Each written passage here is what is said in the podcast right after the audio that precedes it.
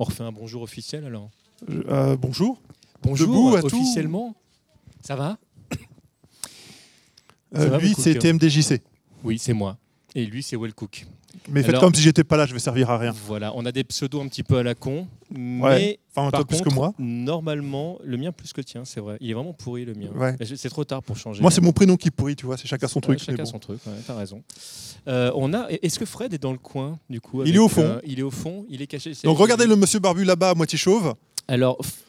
f- f- Alors Fred, il a un micro. euh, il a un micro parce que même si pour l'instant vous n'êtes euh, pas très nombreux, euh, l'idée de cette. Ah, attends, la salle est à moitié pleine au moins. elle est, elle est au, au tiers. Au quart, mais est au quart.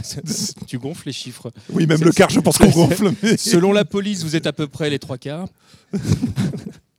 Euh, donc l'idée c'est que ce soit quand même participatif. Donc si jamais vous avez des questions, euh, si jamais il y a un moment donné ce qu'on est en train de vous raconter ne vous paraît pas clair, euh, si jamais vous avez envie d'orienter euh, cette conversation, ben, n'hésitez pas à lever la main. Et Comme à puis, euh, l'école. Fred en fait se chargera de vous euh, donner le micro. Et, euh, Et vous pouvez le taper au passage, il est là Et pour voilà. ça. et alors là, je me tourne vers l'autre Fred. Et est-ce que du coup, est-ce que tu as démarré l'enregistrement? Mais tu sais que tu es fantastique. Ah, T'as pas enregistré toutes les conneries qu'on a dit avant quand même. Ah, merde. J'avais oublié ces tailles-là. Mais c'est nous qui allons gérer le montage, alors c'est pas très très grave. Enfin, c'est toi surtout, donc je m'inquiète pour moi quand même. Voilà.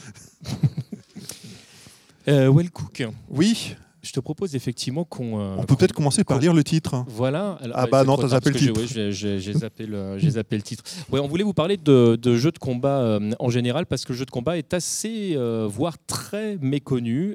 C'est un genre. Alors, aujourd'hui, soyons clairs, parce Ouais. que dans les années 90, sur les consoles 16 bits, c'était quand même un genre majeur.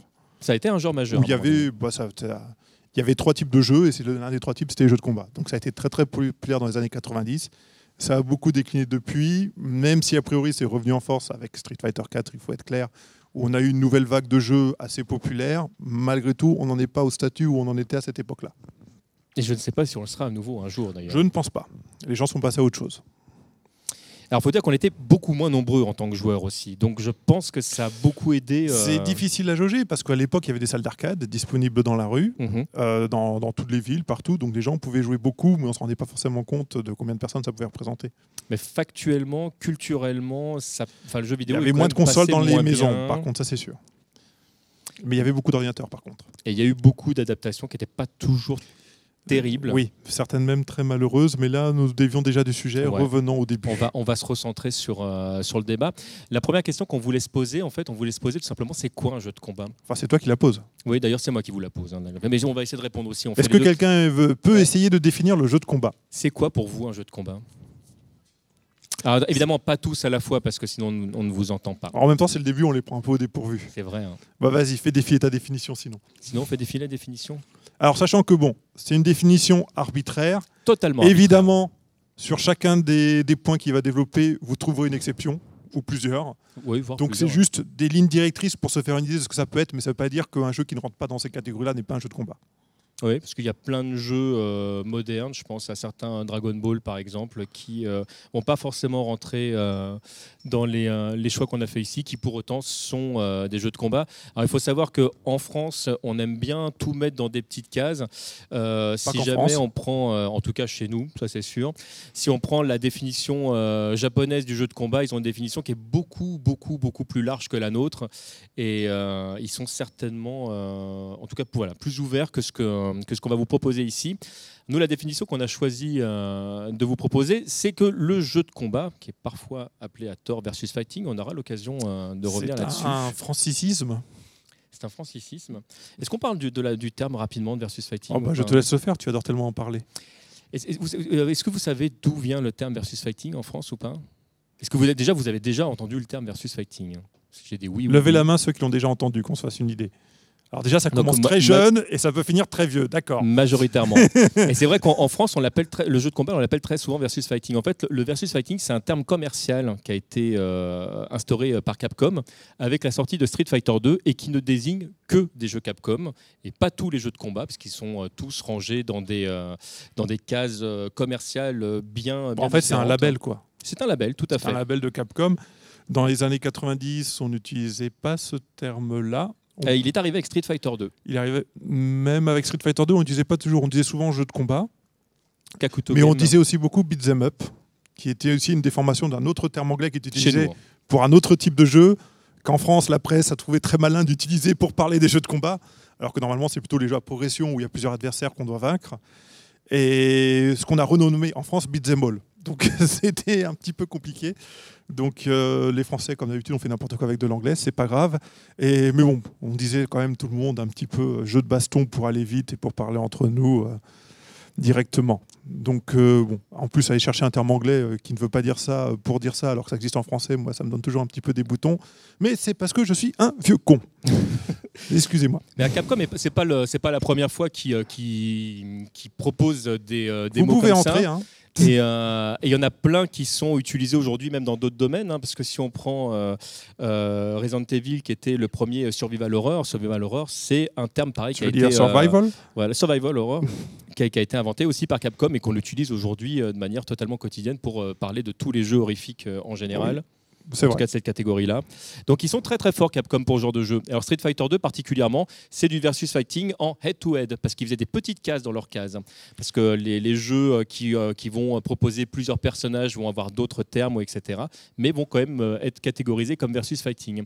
Donc en fait, si vous voulez vraiment parler de, de jeu de baston euh, à opposition, le mot français que nous on va utiliser tout simplement, c'est le jeu de combat ou jeu de baston, où là on va vraiment s'y retrouver.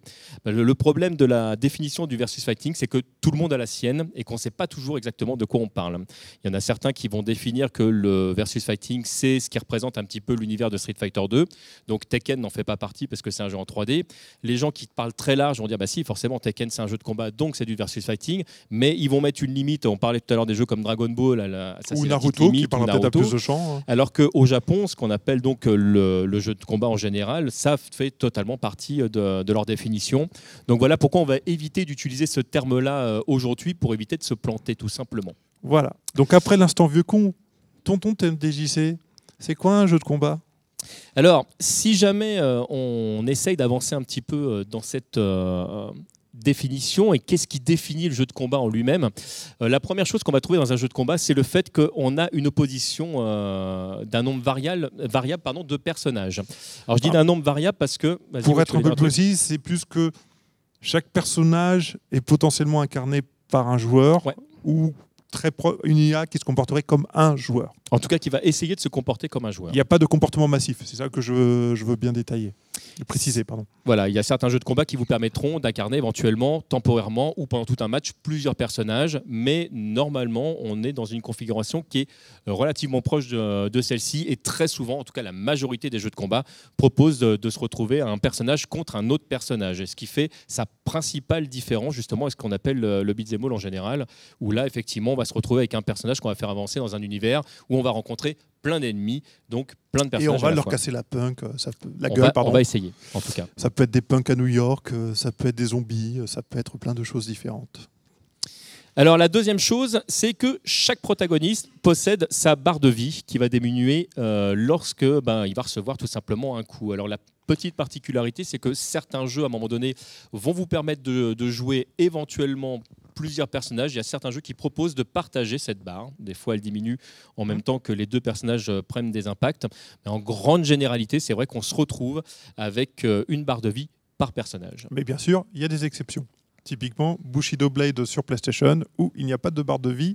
Et c'était en fait le, là où était placé le coup et la force avec laquelle il était placé qui définissait si on blessait ou si on tuait l'adversaire. Oui, parce que là, on pouvait mourir d'un seul coup. Ah oui, on pouvait tuer l'adversaire d'un coup. C'est un très bon jeu, Bushido Blade.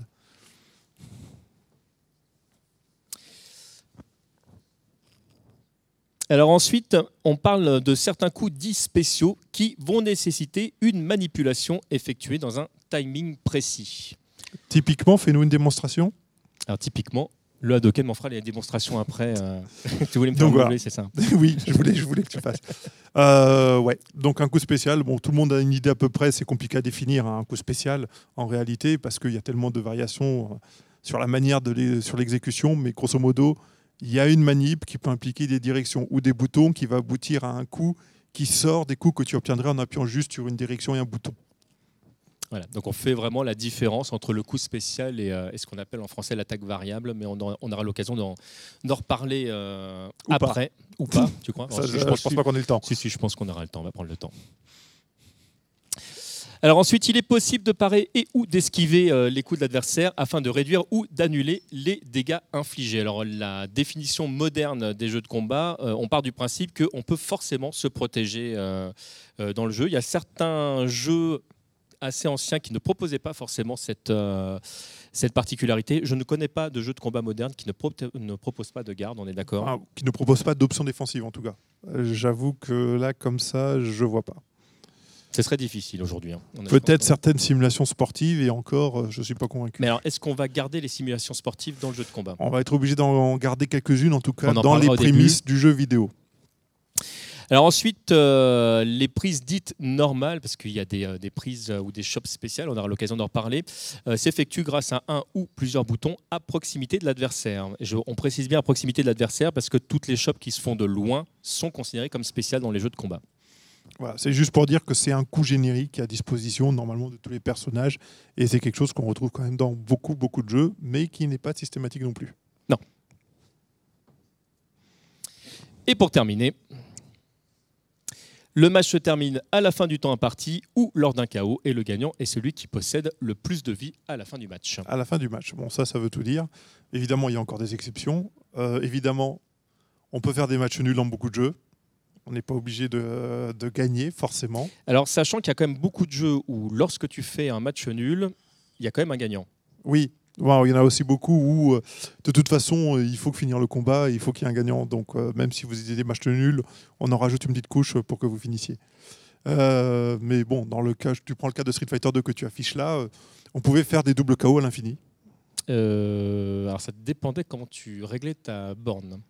Parce qu'au bout de trois rondes euh, de base, si jamais il y avait un match euh, qui finissait euh, ex aequo, c'est la console qui gagnait. Parce que les deux joueurs avaient perdu. Donc il fallait Ah, que tu je remettes ne une m'en pièce. rappelle pas de ça. Ce qui est très bien pour le gérant. Oui, de toute façon, les petites options pour gagner de l'argent, c'est pas ce qui manque dans les jeux d'arcade. C'est vrai. faut pas oublier que c'est quand même un business et qu'ils ont besoin de gagner de l'argent. Donc si vous squattez la bande sans dépenser, ça les emmerde. Alors maintenant, donc, on va rentrer dans le vif du sujet. Nous allons donc parler euh, histoire euh, et vocabulaire. Comment est-ce qu'on en est arrivé là? Qu'est-ce qui, enfin, Quels sont les, euh, les outils qui sont utilisés aujourd'hui au quotidien pour pouvoir, pour pouvoir jouer? Et là, nous parlons d'une époque que TMDJC aura très bien connue. Voilà, alors ne sois pas désagréable. Jusqu'ici, je te trouvais fantastique, mais là, là tu, tu, tu pars sur une, une pente Les attaques personnelles, c'est pas bien. On avait dit non. Alors, comme beaucoup euh, de personnes qui s'intéressent à l'univers des jeux de combat, on considère que Street Fighter 2, c'est l'an zéro du jeu de combat. Alors pourquoi on dit ça, du coup, Cook Euh, parce que tous les autres jeux, c'est de la merde. Oui, c'est bien résumé. Non Ça, c'est- bien résumé. Alors, Euh, non, plus- plus pourquoi sérieusement, Street Fighter 2 a posé un certain nombre de bases et de choses qui, pour beaucoup, étaient préexistantes, mais qui les a mis dans une forme telle et dans une rigueur telle, dans un jeu de qualité, qui fait que c'est ce qui va servir de fondement à tous les jeux qui vont suivre. Il faudra modo, attendre un certain moment avant que les gens se libèrent du car- les jeux, les jeux se libèrent du carcan de Street Fighter 2 pour proposer d'autres choses. bah, grosso modo, aujourd'hui, on, on considère que, euh, pff, ouais, allez, il y a, y a- Ouais, euh, Street Fighter 2, c'est le jeu moderne du jeu de combat. C'est ça. On va, on va dire qu'il y a euh, trois jeux sur quatre qui sortent qui sont des, euh, des modifications du gameplay de Street Fighter 2. Voilà. Mais à l'époque, oui. N'importe quel jeu, c'était un clone de Street Fighter 2, à peu de choses près. Il a posé des choses tellement fortes que euh, tout était basé dessus. Quoi. Donc on va parler euh, dans un court instant de ce qui s'est passé avant Street Fighter 2 et pourquoi Street Fighter 2 est né. On va par- parler évidemment de Street Fighter 2, puis on s'arrêtera sur l'après, où on aura l'occasion de discuter. Et après, euh, il étalera sa science euh, s'il a le temps. ou pas. On verra. Alors on va commencer avec un jeu qui est sorti en 1976. Est-ce que tu étais déjà né? En 76, j'étais déjà né. Ça pas, pas moi Alors, c'est quoi ce jeu, Well Cook? Heavyweight Champion. euh, alors, c'est un jeu de Sega. Avant de parler de ce jeu, il faudrait me parler euh, de l'avant, jeu vidéo, euh, où il existait quand même des jeux d'arcade, mais c'était avant tout des jeux mécaniques, puis ensuite des jeux électromécaniques, qui mettaient en scène différentes choses. Si vous lisez le bouquin de, sur l'histoire de Nintendo, le premier volume, il y a tout un chapitre qui est dédié à ces jeux euh, mécaniques, électromécaniques d'époque, genre des jeux de tir avec des, réflecteurs pour viser certains endroits, marquer des points, ce genre de choses. Donc typiquement, c'est des jeux qui proposaient des ambiances particulières et des contrôleurs particuliers. Et ensuite est arrivé le jeu vidéo, où là, effectivement, on a proposé une interface qui était une télé, euh, qui permettait donc d'afficher un certain nombre de choses euh, variables, intéressantes, et de proposer des nouveaux jeux comme Space Invaders, Galaxian et tous les jeux de ces, de ces premières générations. Et donc ici, avec Heavyweight Champion, on est dans un hybride entre le jeu mécanique et le jeu, euh, et le jeu vidéo. Euh, pourquoi C'est vraiment un jeu vidéo. C'est vraiment un jeu vidéo, mais tu vois, il, a ce côté très mécanique par son interface. Alors l'interface, voilà, qu'est-ce qu'elle a comme particulier euh, l'interface et pourquoi on parle de ce jeu-là comme, comme finalement le premier véritable jeu de combat?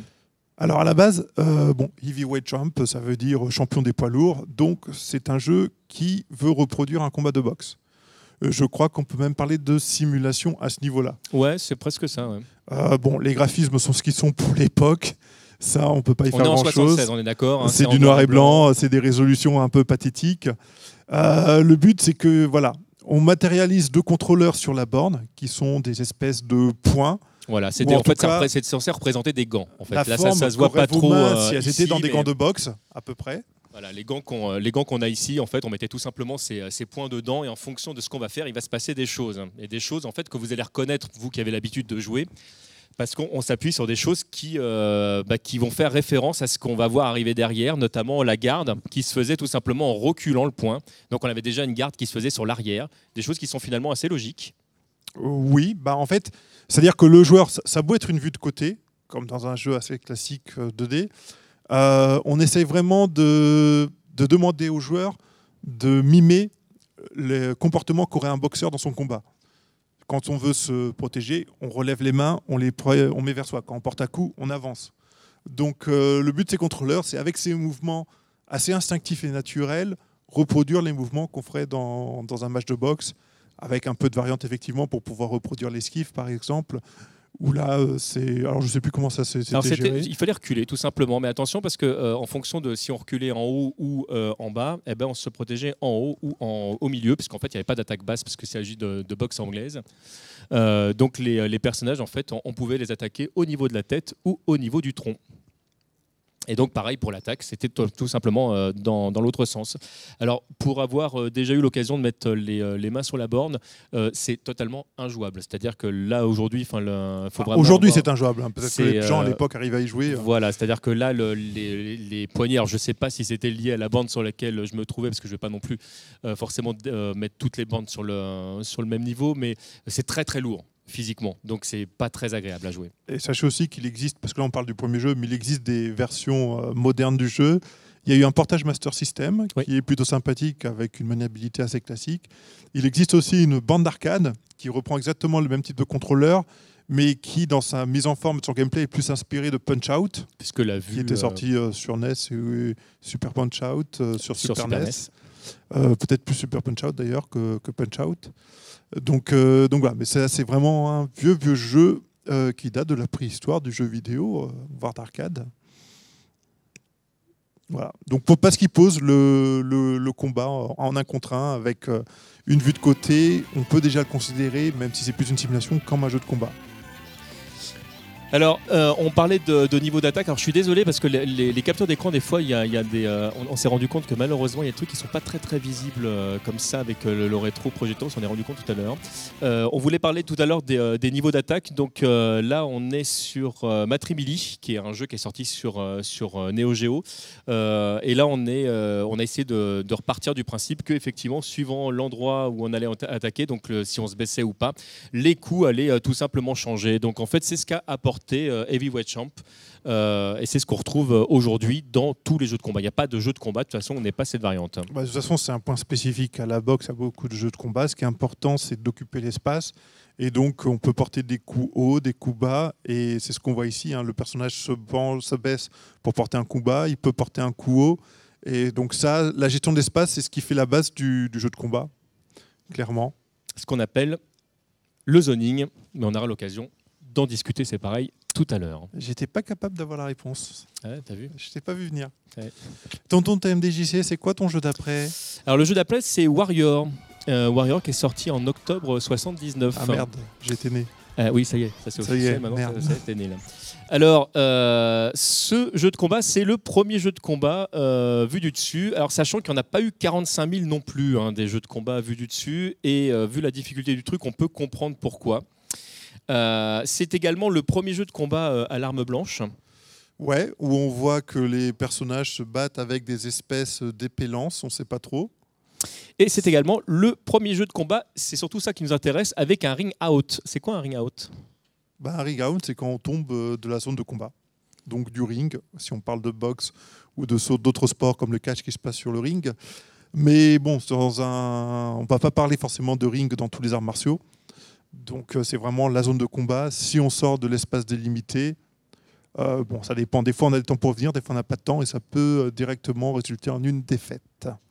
Alors ce jeu avait une petite particularité, c'est que la borne n'avait pas assez de mémoire pour afficher à la fois le décor et, euh, et les personnages, ce qui fait en fait que le décor c'était tout simplement un dessin qui était collé euh, sur la borne. Euh, le- les personnages sont animés de manière totalement vectorielle, donc c'est pas des pixels, hein, c'est c'est vraiment un jeu qui aurait pu être grossi très très gros, les personnages n'auraient pas bougé. Et la deuxième particularité de ce jeu, c'est que quand il a été développé, il y avait deux sticks, un qui permettait de contrôler le personnage et l'autre qui permettait de contrôler les armes. Et pour des raisons purement financières, la borne finale en fait est sortie avec un stick par personnage et un bouton.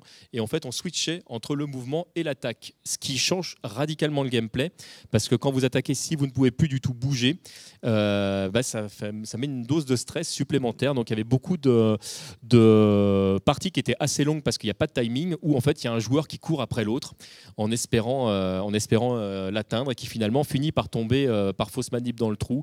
Voilà, là le, le mouvement était vraiment le. Bon, là, on est vraiment sur des très très vieilles technologies d'affichage. C'est pour ça que le rendu a l'air si spécial en filigrane. Euh, mais bon, tous vos grands-parents et vos parents ont connu cette époque-là. Ou pas. Alors là, pour illustrer le, le ring out, on est là, on est parti tout simplement sur un, un Dead or Alive. Alors il y a Pourquoi beaucoup, la beaucoup- dégros néné Parce qu'on est parti sur Dead or Alive. Ah. Alors, il faut dire que la plupart des, euh, des jeux de combat 3D, hein, la plupart proposent des, euh, des stages euh, Des ou des niveaux, merci Wellcook, qui, qui proposent justement des, des ring out. Donc il y a un moment donné, vous pouvez avoir votre barre qui est complètement pleine et perdre malgré tout le match parce que vous n'êtes pas placé au bon endroit, tout simplement. Bon, c'est vrai que c'est souvent. Le ring out est souvent présent dans les jeux qui veulent vraiment s'orienter arts martiaux, avec un côté un peu simulationniste, vo- voire beaucoup, en se disant on veut reproduire des styles de combat de manière très précise, très claire, très réaliste.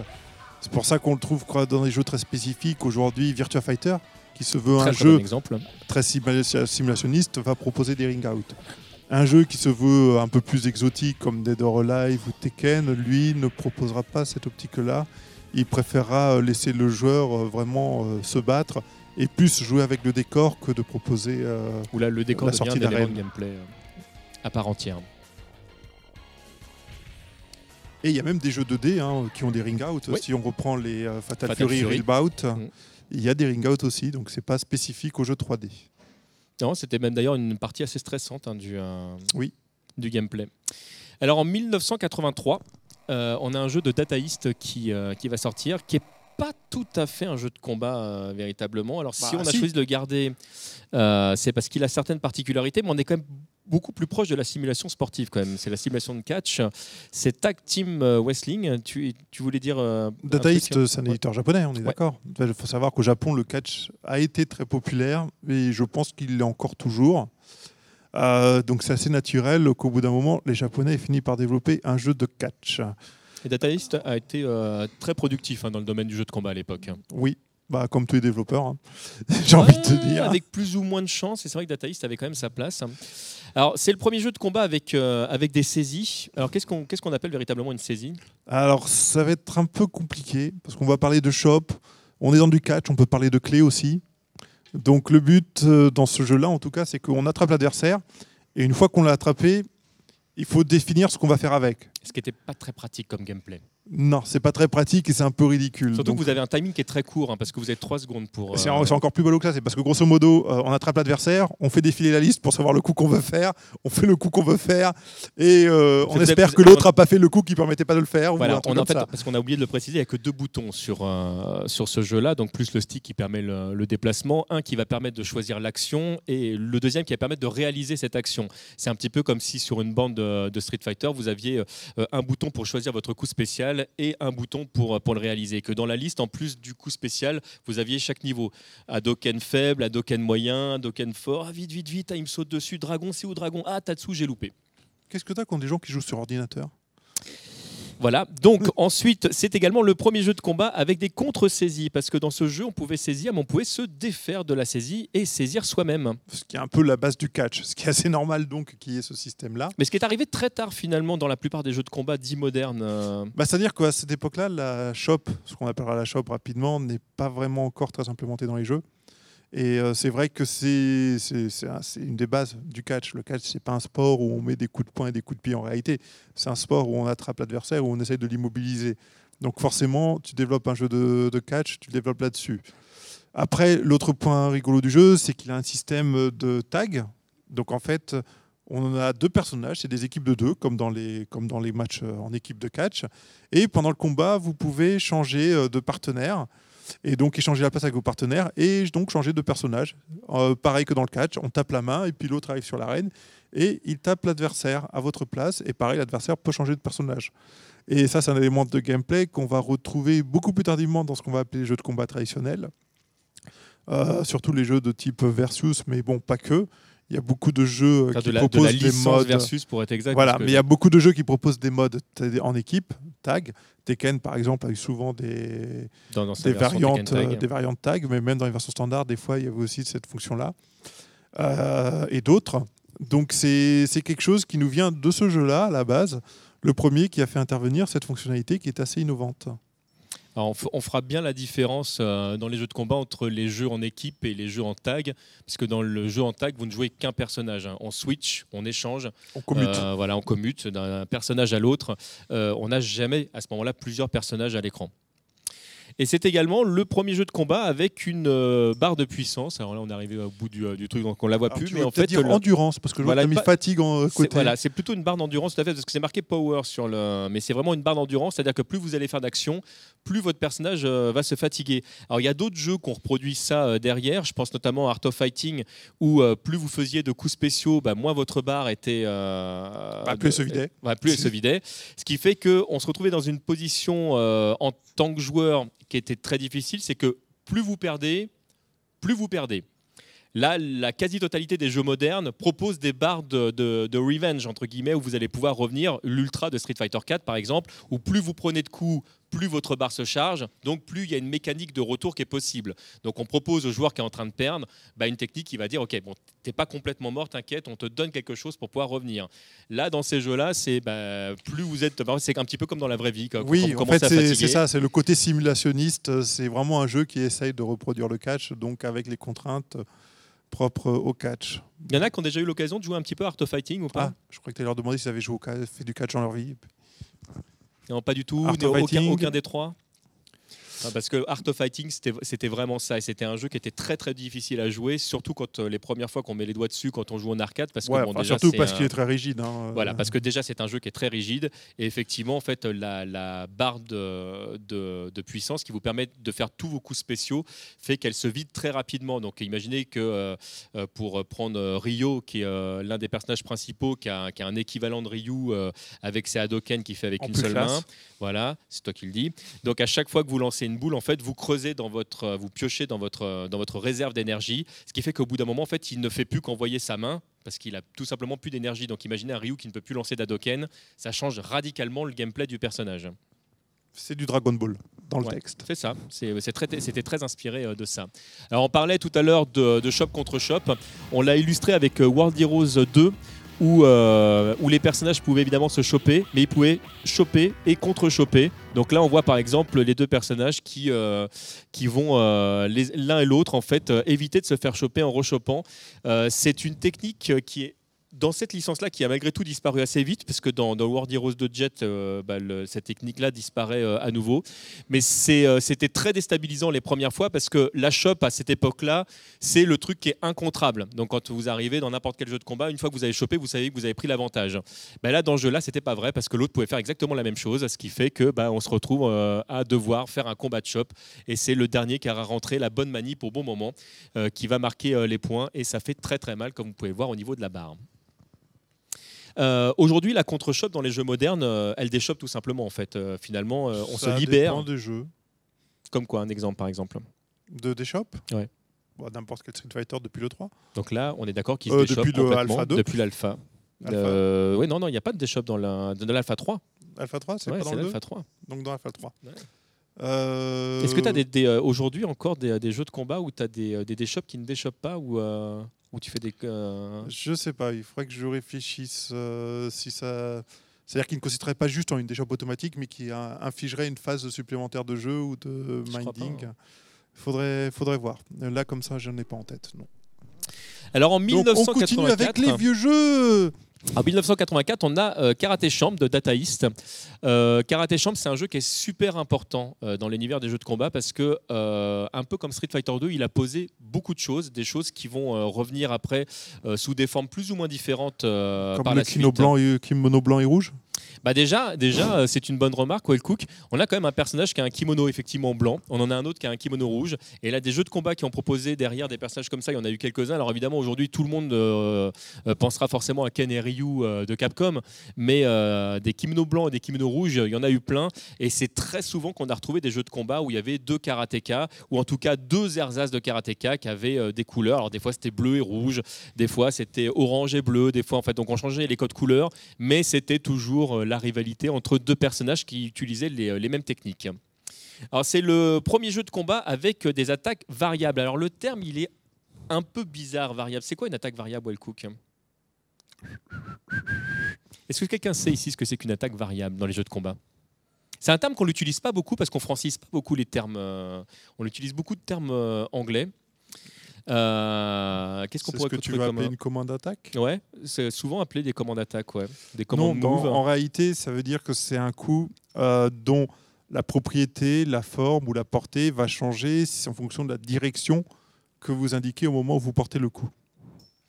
Et euh, la particularité de Karate Champ, c'est que c'est un jeu, qui, un jeu pardon, qui se joue avec deux sticks et uniquement deux sticks. Donc il y a un stick qui vous permet de déplacer le personnage et l'autre qui va permettre de choisir une bibliothèque de coups. Mais la direction que vous allez prendre en déplacement et le deuxième stick qui va vous permettre de choisir le coup va faire que le coup sera différent en fonction de si vous êtes en train d'avancer, de reculer, de sauter, de vous baisser avant ou arrière.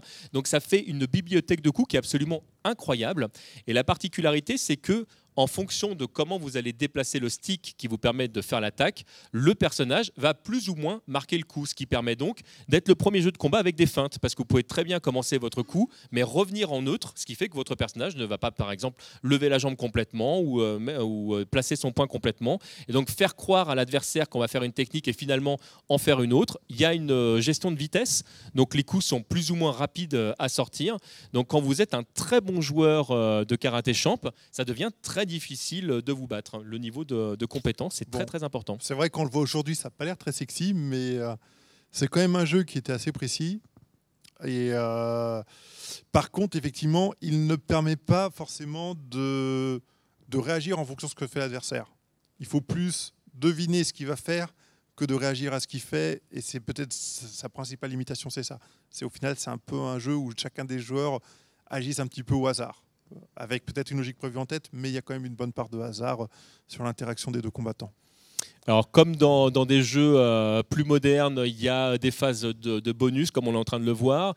Il y a une gestion du saut qui, euh, qu'on va retrouver plus tard dans des jeux comme, comme KOF, par exemple, où on va pouvoir avoir plein de types de sauts euh, différents. Là, ça va se faire en fonction des techniques d'attaque que, vous allez, que vous allez utiliser. Et, et puis, c'est également le premier jeu de combat avec un tutoriel. Et ça, je trouve que c'est très intéressant à noter parce que si c'est devenu un petit peu la marque de fabrique dans les années 90 des jeux comme SNK, par exemple, ou qu'on a retrouvé plus tard dans tous les jeux de combat euh, modernes. Je pense à Street Fighter EX qui proposait un tutoriel qui était très très bien foutu. Euh, euh, ce jeu était euh, sorti, il avait une très belle conversion sur PlayStation. Il y en a qui ont joué à Street Fighter EX Personne n'a joué à ce jeu. Bon, je suis tout seul, c'est ça De toute façon, il est moche. Le jeu n'est pas très joli, il a mal vieilli, c'est vrai, mais ça reste un très très bon jeu. Euh, là, quand vous démarriez euh, Karaté Champ, euh, on voyait le premier karatéka qui faisait les mouvements et le but du jeu, c'était de refaire exactement les mêmes mouvements. Alors, ça permettait déjà d'apprendre à jouer au jeu, ce qui était l'élément le plus intéressant. Et puis derrière, c'est que ça vous permettait surtout de gagner des points parce qu'à l'époque, on jouait beaucoup au jeu en espérant marquer le plus de points possible.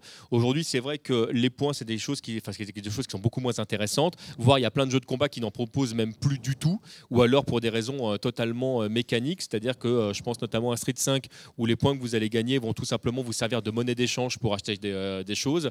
Mais à l'époque, marquer son nom sur la borne quand on avait réussi à vaincre la borne, c'était une partie qui était évidemment très importante. Oui, hein. surtout que c'est souvent sera éphémère parce qu'à partir du moment où l'exploitant le soir coupait le courant, la mémoire était réinitialisée. Donc c'est un peu ballot. c'était très éphémère. Je suis le gagnant du jour. par contre, une autre chose sur lequel aussi euh, tu t'es pas attardé, c'est à quel point euh, ce jeu est vraiment une simulation de karaté. Quand on regarde les coups euh, que porte le personnage, ce sont vraiment des coups du karaté. Alors je ne sais pas de quelle version du karaté. mais bah, écoute, j'ai envie de te dire que le karaté le plus répandu à l'époque, c'est le karaté Shotokan. C'est une garde là qui est plutôt haute, plutôt type Doryu. Donc je serais incapable de répondre à ta question. Mais Voilà, donc, et l'animation quand même fait un gros effort pour reproduire fidèlement ces coups. Donc il y, a, vraiment un côté très simulationniste avec l'arbitre au fond, euh, les points qui sont comptés, euh, parce que c'est comme dans... On compte les points que marquent, euh, avec les touches que marquent les combattants. Donc c'est aussi c'est très important. Si, la, touche était juste, c'était un point, et si elle était considérée il était comme sorti approchant, c'était un demi-point. Il est sorti en quelle année Karate Kid?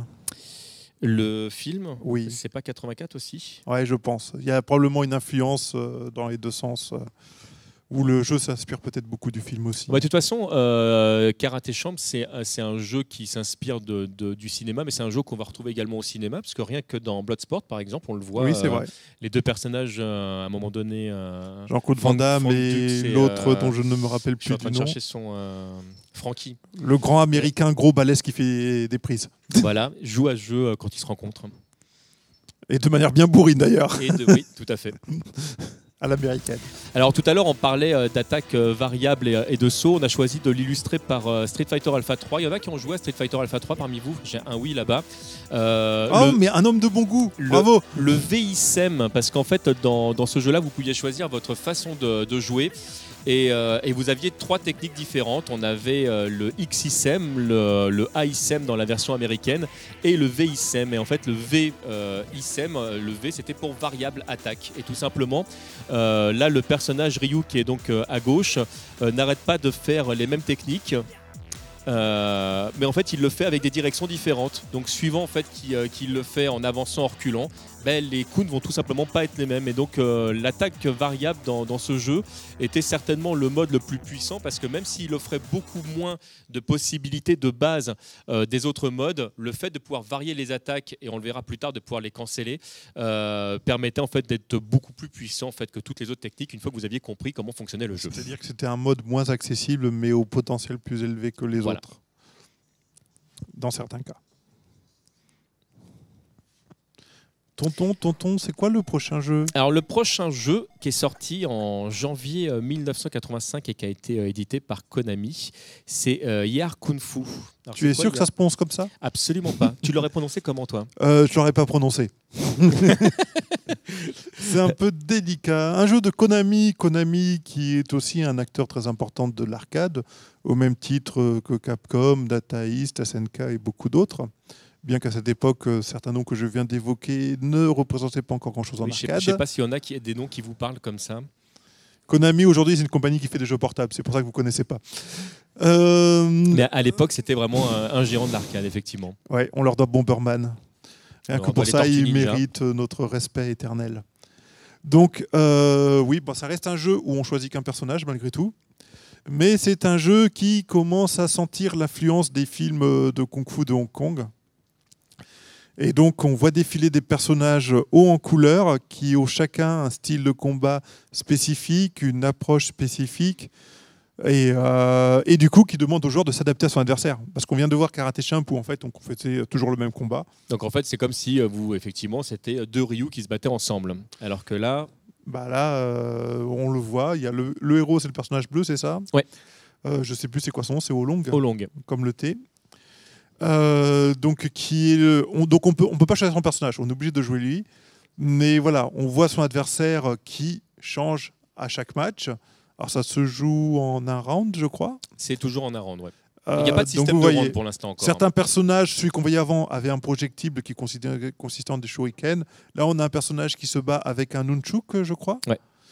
Euh, donc voilà, qui permet d'avoir peut-être une allonge euh, un peu plus poussée. Donc, euh, donc voilà, on commence quand même à se ressembler un petit peu, à ressembler un petit peu au jeu de combat moderne. Voilà, donc c'est le premier jeu de combat qui a une notion de, de match-up. Euh, Qu'est-ce que c'est que le match-up du coup, euh, J'ai expliqué au début de ma longue C'est- C'est ça que tu voulais expliquer. On va, peut-être- on va peut-être revenir dessus juste derrière. Voilà. Euh, c'est le premier jeu de combat à créditer le perfect, c'est-à-dire que lorsque vous aviez terminé un match sans perdre du tout, c'était la première fois que la bande vous disait bah, ce que tu as fait, c'est parfait, tout simplement, on peut pas faire mieux. Et on marque aussi des points pour toute la vie qui reste au personnage.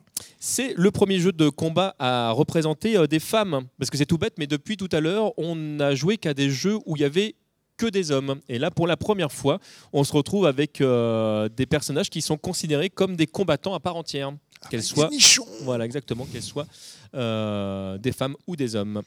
Euh, et c'est le premier jeu de combat avec une barre de vie, c'est tout bête. Alors pour l'instant, elle est encore euh, archaïque dans le sens où chaque coup retire exactement la même portion de barre, mais on ne se retrouve pas à perdre au bout d'un coup, au bout de deux coups. Là, c'est un vrai jeu de combat à Ah, part entière. C'est pas la baronnelle qui est archaïque, mais c'est plutôt la gestion, Et la gestion de, de la vie qui est archaïque. Tu as raison. Tonton, tonton, tu vas nous expliquer des choses dans ton slide d'après? Alors, on va euh, parler justement de la notion de, de match-up euh, qui s'est vraiment modernisée avec euh, Street Fighter 2.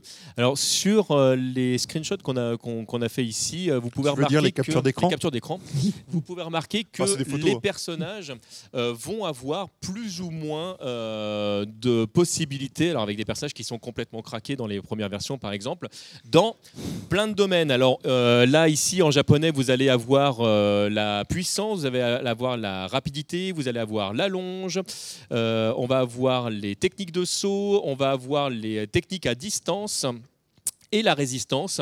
Euh, donc il y, a- il y a des personnages comme ça qui, euh, qui peuvent absolument euh, tout faire dans, dans tous les cas de figure. Et, Bah oui, tu m'étonnes qu'il est pété, il est à fond dans toutes les caracs. ah ouais, mais bon, c'est dictateur, j'ai envie de te dire. hein. Dans Street Fighter 2, personnage non jouable à l'époque.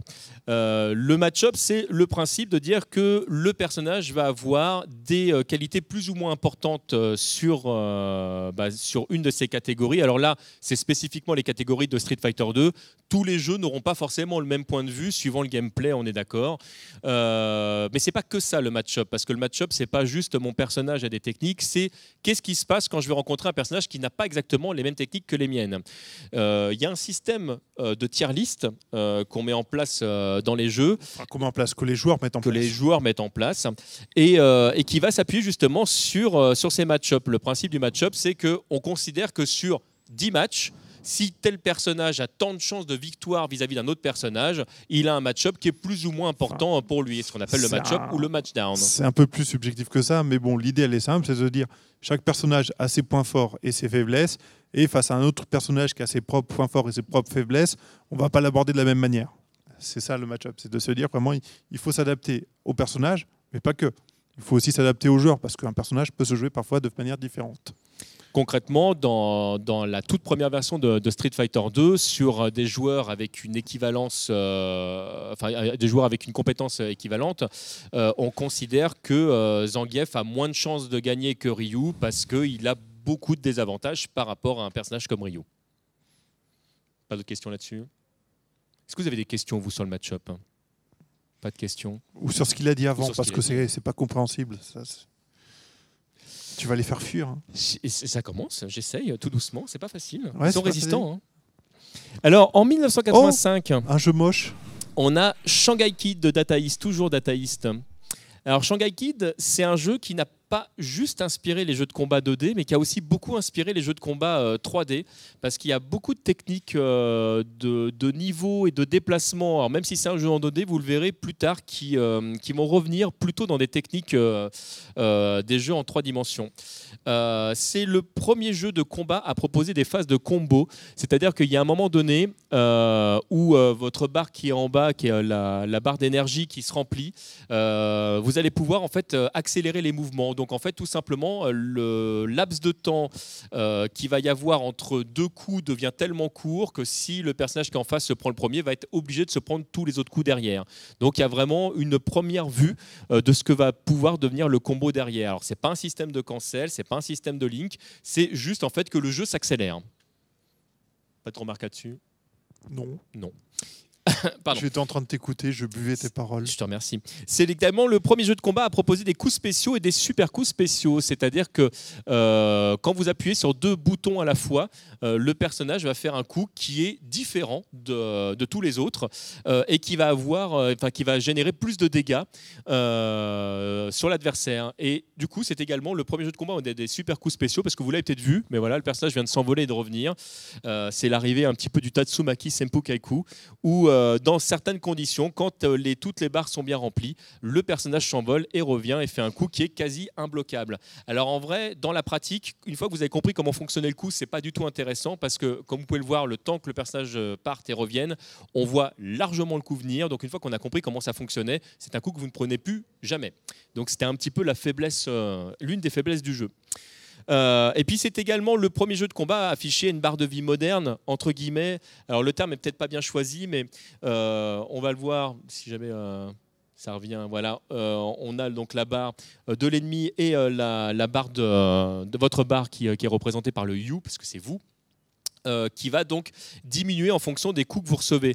Alors sachant que tous les coups ne font pas exactement les mêmes dégâts, donc euh, contrairement à hier Kung Fu qu'on avait tout à l'heure où on perdait toujours la même portion de barre, là on se retrouve en fait avec un jeu euh, où la barre va vraiment diminuer en fonction des coups que vous allez recevoir. Donc on se rapproche vraiment tout doucement 85 de ce que va devenir le jeu de combat. Non. Non, mais je me dis juste qu'à l'époque on trouvait ça beau. Oui. Et impressionnant techniquement fut une époque où on a trouvé ça beau. Alors, on est reparti sur un exemple à la World Heroes. Où, ah, euh, c'est celui où on voit pas les projectiles? Non, c'est pas celui où on voit pas le projectile, parce qu'on s'est rendu compte qu'il y a, y a un screenshot où on voit absolument pas ce qu'on voulait vous montrer. Mais là, on voit que les deux personnages, en fait, enchaînent les coups. Euh, dans World Heroes 2, en fait, on avait la possibilité, euh, tout simplement, en appuyant plusieurs fois sur le coup, le coup de poing, d'enchaîner plusieurs coups à la suite. Ils avaient trouvé ça pour concurrencer Capcom à l'époque. Donc, c'est exactement, grosso modo, ce que proposait avec cette, cette accélération euh, Shanghai Kid. Qui s'appelait comment dans sa version originale D'ailleurs, j'ai un doute. Qui ça? Shanghai Kid, c'était euh, Je un nom C'est Shanghai Kid dans sa version originale, c'est ça, non? Sûr et certain que non, mais c'est pas grave. On reviendra dessus après. Je, je peux chercher pendant que tu parles si tu veux, mais. Euh, toujours par rapport aux techniques dont on parlait tout à l'heure, là on a Street Fighter 2X où, où le Ryu est en train de lancer des coups spéciaux et on fera évidemment, vous l'aurez compris, la différence entre un coup spécial et un super coup spécial comme il vient de lancer ici, où le coup spécial euh, permet dans ce jeu-là de remplir euh, la barre d'énergie, qui une fois qu'elle est pleine, c'est le cas ici, de pouvoir lancer un super coup spécial. Donc le super coup spécial qui fait très mal, qui en général dans certains coups va avoir des frames ce qu'on appelle d'invincibilité. On reviendra dans un court instant euh, sur ce qu'est le tu viens de dire plein de mots compliqués j'ai dit plein, mais on va en parler, promis, euh, permet tout simplement euh, des choses qui sont absolument euh, extraordinaires. Mais le revers de médaille, c'est que vous ne pouvez pas le faire tout le temps, parce qu'il faut évidemment remplir cette fameuse barre. Alors on arrive tout doucement sur la fin de l'avant Street Fighter 2 et on va parler de Galactic Warriors qui est sorti en novembre 85, toujours par Konami. De tous ceux qu'on a vus, je crois que c'est celui qui pique le plus les yeux. Alors effectivement, hmm. graphiquement, il pique méchamment aujourd'hui. Et même à jouer, il n'est pas toujours très agréable. Ah, tu peux même dire jamais. mais ce jeu, un petit peu comme Karate Champ, est super important parce qu'il a amené beaucoup, beaucoup de choses, ce jeu. Déjà, c'est le premier jeu de combat où vous allez pouvoir choisir votre personnage. C'est tout bête, mais depuis tout à l'heure, on vous parle que de jeux de combat où finalement, au départ, vous aviez le personnage de base, c'était le personnage incarné, point final. Là, en fait, dans ce jeu-là, vous allez avoir la possibilité de choisir entre trois personnages différents avec des gameplays différents qui, même si on voit que euh, l'inspiration est commune entre ces, euh, trois robots, euh, on va se retrouver vraiment à avoir des possibilités, des variantes d'attaque différentes. Euh, c'est également euh, euh, le, premier jeu où on va avoir donc des techniques qui vont donc régner la barre de vie même si vous êtes en garde. Rogner la barre de vie même Régner, si c'est autre chose. C'est- ça va être Ouais. après. C'est qu'une fois que tu as rogné beaucoup.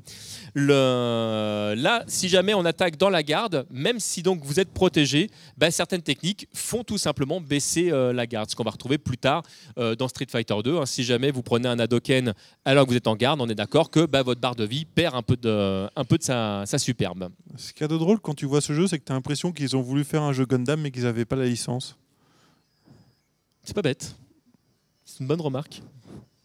Alors, c'est également le premier jeu de combat euh, où on va pouvoir euh, faire ce qu'on appelle des juggles. C'est quoi des juggles, Wellcook Ça veut dire jongler.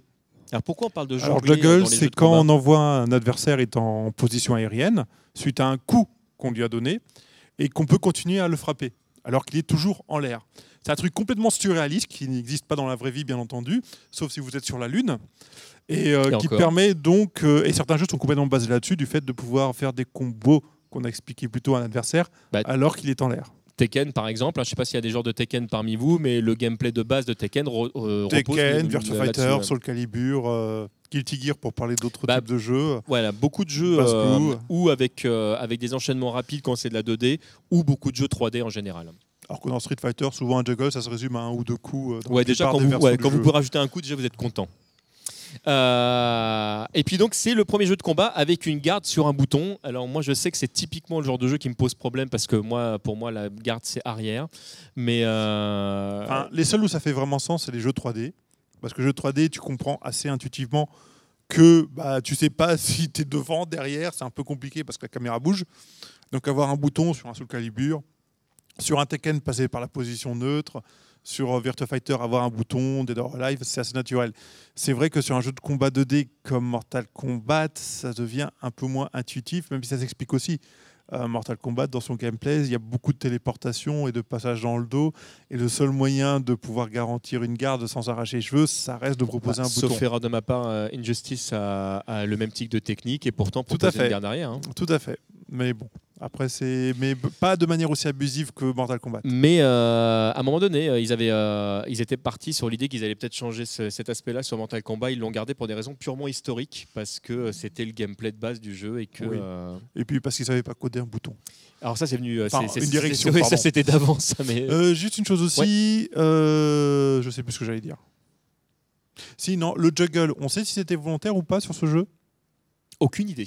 Ah. Alors là, par contre, techniquement, aucune Oui, idée. oui, Par contre, un, un jeu dans lequel c'est totalement volontaire. Ici, euh, on est reparti sur 2X, où on voit euh, Chun-Li qui, euh, qui fait euh, sa super attaque et qui enchaîne sur un coup de pied spécial aérien. Et, C'est volontaire entre guillemets parce qu'il y a certaines versions où ils l'enlèvent en considérant que c'est un bug.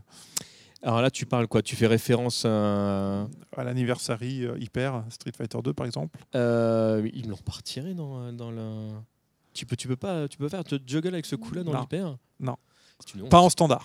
C'est une honte. Alors, 1987, c'est l'arrivée de Street Fighter premier du nom. Et un là, jeu magnifique comme vous le voyez, qui Voilà. tient parfaitement la comparaison avec Street Fighter 5 aujourd'hui. Alors c'est le premier jeu de combat avec euh, des manipulations euh, à quart de cercle. Donc c'est euh, l'arrivée du Hadoken, du Shoryuken, du Tatsumaki Senpu Kaiku. Sauf que vous avez peu de chances de les avoir découverts à l'époque. mais- Ah ouais, pour la petite anecdote, dans le premier Street Fighter, les coups n'étaient pas expliqués. Ça faisait partie du challenge de découvrir comment il fallait faire les coups spéciaux. Donc la, la borne vous trollait en vous disant voilà, il y a des coups secrets, saurez-vous les découvrir? Voilà, donc c'était un petit peu les informations que vous aviez à l'époque. Sachant qu'on parle de jeux rigides quand on parle de jeux SNK, mais à l'époque, sortir un coup spécial sur ce jeu-là, il faut le faire à- au, centième de seconde, quoi, la manip, avec le bon timing pour réussir à la sortir. Voilà, il n'y a, infaisable. pas, y a pas ce qu'on appelle de buffer sur ce jeu-là. Donc en fait, il n'y a, y a- y a pas de mémoire euh, pour euh, la console. Donc si vous ne faites pas exactement le quart de cercle comme il faut et que vous ne vous appuyez pas sur le bouton euh, quand il faut, bah, le personnage il fait tout simplement un coup de poing. Alors c'est également. Oh là, il triche, attends, il fait plein de shuriken. Est-ce que tu as vu cette vidéo Mais tu sais que je sais faire ça moi. hein. Waouh, vas-y, montre. Bah, donne-moi, donne-moi un, un Street Fighter. Non, Ah, je croyais que tu disais en vrai. Euh, non, ça- ça- ça- j'ai beaucoup de mal avec les boules de feu en fait. Le, le mouvement, je commence à maîtriser, mais le. Alors, euh, c'est également le premier jeu de combat avec plusieurs niveaux de coups. Là, il s'avère que c'est comme dans Street Fighter 2, vous allez avoir trois niveaux de coups euh, par technique. Donc, euh, le point faible, le point moyen, le point fort, le pied faible, le pied moyen, le pied fort. Ça va avoir une énorme incidence dans le gameplay et puis pour tous les jeux qui vont évidemment sortir derrière. Et puis, la petite particularité de cette première borne, on peut le voir ici, c'est que vous remarquerez que vous avez deux énormes boutons en fait qui sont euh, finalement euh, deux switches, en fait deux pistons. Euh, on a la même chose pour le joueur 2 ici. En fait, c'est tout simplement suivant la pression que vous mettiez sur la borne, le coup était plus ou moins fort. Enfin, Alors, il sur faut le bouton. Voilà, sur le bouton. Il faut savoir que, oui, des fois sur la borne aussi, quand Oui. tu vois le comportement de certains joueurs. Le- il faut savoir que ce jeu est sorti euh, sous deux formes parce qu'il il y a eu un retour très rapide de joueurs qui faisaient justement un petit peu n'importe quoi avec la borne. Donc ils ont sorti une version à six boutons qu'on euh, peut entrepercevoir là sur le dessin euh, à droite, euh, qui est donc du coup vraiment l'ancêtre de Street Fighter 2, où là chaque coup pouvait évidemment être euh, euh, pressé euh, séparément. Euh, beaucoup de joueurs à tort à l'époque se disaient que les coups forts étaient forcément les plus intéressants parce qu'ils étaient euh, plus puissants.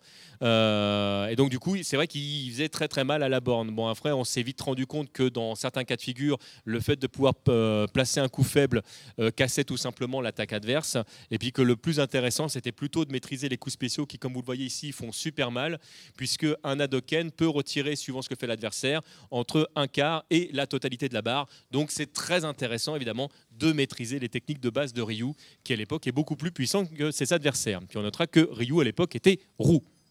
Après, le piston, c'est plus une petite, euh, un petit gimmick, on va dire, qui est aussi, comme on a pu voir sur Heavyweight Championship, un héritage des vieux jeux mécaniques, où on essaye de proposer une interface qui légitime euh, la borne, quoi. Une borne vraiment spécifique où le jeu est obligé de tourner dessus. Alors on notera également que c'est le premier jeu de combat avec véritablement des rounds. Donc en fait, à chaque fois, on est obligé de battre deux fois l'adversaire si jamais euh, on veut passer au personnage suivant. C'est un truc Ah. qu'on a retrouvé après dans tout la, ou la quasi-totalité euh, des jeux de combat. Mais c'est Fatal Fury, en fait, ton jeu. Je reconnais Presque, le hein. décor. T'as vu?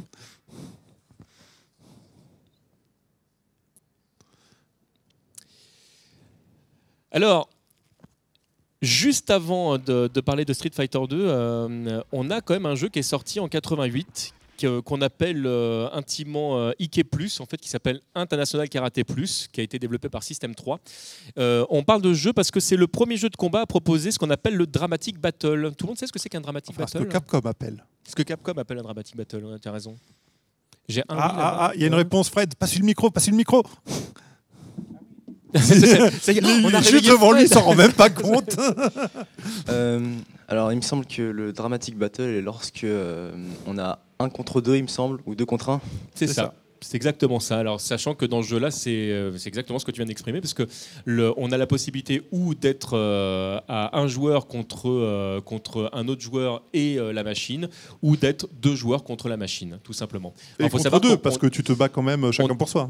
On se bat, on se effectivement chacun pour soi dans tous les cas de figure. Mais en fait, il y a, il y a quand même une différence, c'est que il y a un juge à la fin qui va dire qu'il y a un personnage contre un groupe, même si dans le groupe on peut se taper dessus. Donc le Friendly Fire, c'est pas nouveau, hein, ça date de ces jeux-là. Voilà, exactement. Bon, sinon le jeu est un peu pourri. hein.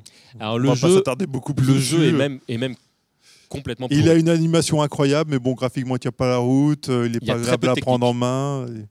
C'est un peu un karaté champ euh, bis, euh, mais pas forcément euh, très intéressant. Voilà, ici à l'écran, euh, toujours avec des scanlines absolument dégueulasses, on a euh, Street Fighter Alpha 2 où euh, on voit donc le Dramatic Battle où on a un Ryu qui se bat contre Sodom et Sakura. On voit d'ailleurs que dans ce jeu-là, la barre des personnages sont partagées. C'est-à-dire que quand Sodom prend un coup, Sakura perd automatiquement la même dose d'énergie. C'est une seule barre pour les deux personnages.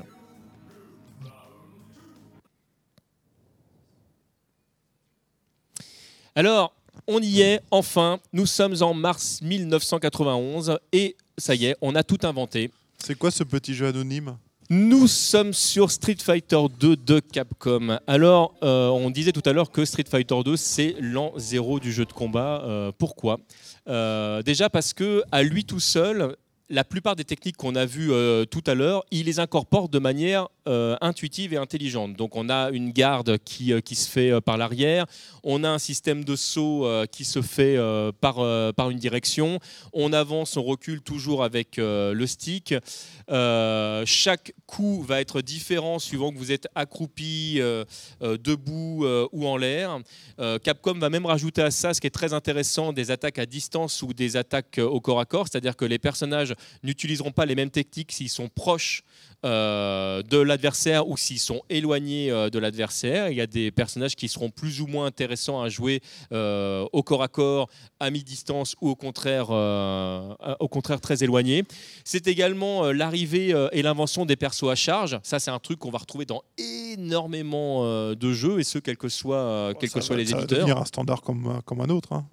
Perso à charge, quelqu'un pour une définition? Ah, ah, ah, Ah, ah, ah, ah, ah, Ah, ah, ah, ah, ah. Bon, c'est pas une des questions les plus dures. hein. Il va vous en poser des plus dures après. Ça, c'est les persos, il faut maintenir une direction pendant un certain instant pour pouvoir euh, délivrer un coup spécial. Exactement. Alors il y a un standard qui voudrait que ces deux secondes, en fait, pour de vrai, on compte en nombre de frames et ça change d'un jeu à l'autre. Euh, mais c'est vrai qu'en général, si vous comptez deux secondes dans votre tête, on n'est pas loin d'a- d'avoir un truc qui, euh, qui tient la route. Euh, les persos à charge de, de Street Fighter 2, hein, basiquement, bah, c'est presque tous les persos finalement, parce que de base, on a Guile, on a Honda, on a Blanca, on a Chun-Li. La moitié des persos, pas tous les persos, mais c'est la moitié. C'est un- un- un- une grosse partie du cast, on va dire. Euh, des persos jouables. C'est également l'invention des euh, choppers avec euh, les fameux 360 degrés. Donc c'est l'arrivée de Zangief qui, euh, pour réaliser, réaliser pardon, une shop spéciale, vous allez devoir faire tout simplement avec votre stick 360 degrés. Alors en fait, c'est pas tout à fait vrai quand vous regardez comment c'est développé parce qu'en fait, il faut partir, enfin, il faut- passer par euh, les, euh, les quatre points de bas, c'est-à-dire gauche, droite, haut, bas. Et si jamais vous avez touché ces quatre points, et ce même, euh, quel que soit l'ordre dans lequel vous allez les toucher, le personnage va réaliser l'attaque. Ce qui fait qu'une fois que vous avez compris ça, on peut faire des choses qui sont, qui sont assez craquées. C'est-à-dire que le 360 était très compliqué à placer parce que naturellement, quand on part en haut, on fait un saut. Donc euh, ça compliquait la tâche à beaucoup de gens, mais à partir du moment où on a compris qu'effectivement il y avait une certaine souplesse dans la manip à faire, ça permettait enfin de placer ses coups dans, un- dans une position favorable, d'être agressif et de, donc de, pouvoir gérer le personnage qui autrement en fait est injouable. Ben, euh, pour la petite anecdote, euh, la toute première, enfin le, le tout premier tournoi qu'il y a eu euh, autour de jeux de combat était évidemment euh, sur, sur Street Fighter 2. Il avait été euh, euh, à l'époque euh, proposé par Nintendo et pas par Capcom et se jouait évidemment, vous l'aurez compris, sur la version euh, euh, pas arcade mais la version qui était sortie euh, sur euh, Super Famicom à l'époque. Euh, les euh, deux premières années de ce tournoi, c'est euh, le même joueur qui a gagné. La première année, il est arrivé avec Zangief, qui était le personnage que tout le monde considérait comme être le personnage le plus nul. Donc, euh, quand euh, les joueurs l'ont vu arriver, ils se sont dit mais pourquoi il prend Zangief euh, Mais personne connaissait le match-up dont on parlait tout à l'heure, parce que personne jouait contre Zangief. Euh, donc, Et en personne ne savait le jouer. Voilà, et personne ne savait le jouer. Donc en fait, il a gagné comme ça. La deuxième année, euh, les gens se sont dit bon, quand même, on va regarder un petit peu ce qu'il fait. Lui, il est arrivé avec Dalsim, qui était le seul personnage que personne jouait à l'époque, et il a roulé sur tout le monde. Donc euh, comme quoi, en fait, euh, le match-up, ça veut pas dire grand-chose tant que vous ne vous êtes pas investi un petit peu dans le dans le personnage. Au euh, dernier Stunfest, on a vu un 12 pour ceux qui savent dans, Street Fighter 3.3 qui est arrivé assez loin, parce qu'il est considéré comme un, un personnage qui est très mauvais dans le jeu, sauf qu'on joue très rarement contre lui.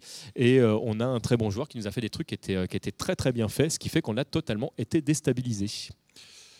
Après, bon, si Street Fighter a connu la popularité qu'il a connue et qu'il connaît encore, c'est pas juste une question de, de gameplay non plus. C'est vrai qu'il s'approprie tout ce qui s'y est fait avant.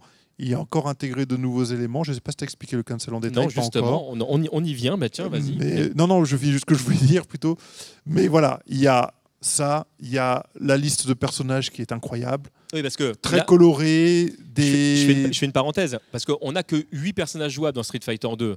Mais je sais pas si vous avez vu tous les jeux dont on a parlé juste avant, mais le maximum qu'on a eu l'occasion de voir, c'est 3. Et déjà, 3, les gens se disaient Putain, regarde, il y a 3 jeux, il y a 3 personnages dans le jeu. Les gens, ils étaient ouf. Hein. C'est 3, trois personnages, c'était. euh, Même Street Alors Fighter là- 1, il n'y avait que deux personnages. Et Voilà. encore, euh, Et encore, C'était le même. C'était le même. Et, euh, il fallait en plus, il fallait tricher plus ou moins pour jouer au deuxième parce qu'il fallait quand même affronter le premier. Là, on arrive avec un jeu qui vous propose de jouer euh, sept personnages différents. 8. Alors, sept personnages différents. Ah Parce dans le premier, Ken et. Ryu sont exactement le même personnage. D'ailleurs, c'est la, la, la- la petite, la petite banane, c'est que euh, c'est que c'était fait exprès. C'est-à-dire que c'était le seul personnage qui vous permettait de vous affronter à armes égales. C'est vrai. Parce qu'il n'y avait pas de match miroir à l'époque. Donc, il y a la galerie de personnages qui était vraiment incroyable, colorée, les graphismes hors normes. Pour l'époque, c'était complètement une baffe. Le sens du détail dans les décors, dans les personnages. La bande-son qui était incroyable aussi. Mais là, vous pouvez vous rendre compte. hein. De toute façon, le jeu qu'on a vu juste avant est sorti en 88. Là, on est en 91, hein, donc euh, pas longtemps derrière. Et quand vous voyez la différence de qualité de graphisme, c'est euh, c'est euh, incroyable. Je ne sais pas si vous avez eu l'occasion de regarder le sol qui Oui, se déplace euh, Le parallaxe ligne, sur le sol est incroyable. qui est- c'est, on a vraiment l'impression d'une profondeur qui est. Bah, ça ressemble presque à une texture 3D, le sol, parce que si vous regardez bien, le fond bouge euh, plus, le moins vite que, le, que ce qui est devant. Donc ça donne une vraie sensation de profondeur qui est assez euh, étonnante. En tout cas, jamais vu pour l'époque. Voyez l'animation quand Honda a gagné. Donc voilà, il crée une ambiance, il avait des cinématiques de fin, les joueurs étaient tous complètement fous quand ils jouaient à ça, ils découvraient les nouveaux coups, ils apprenaient à jouer. C'est un jeu qui, a, qui, qui va bien au-delà d'une simple synthèse de ce qui a été fait avant.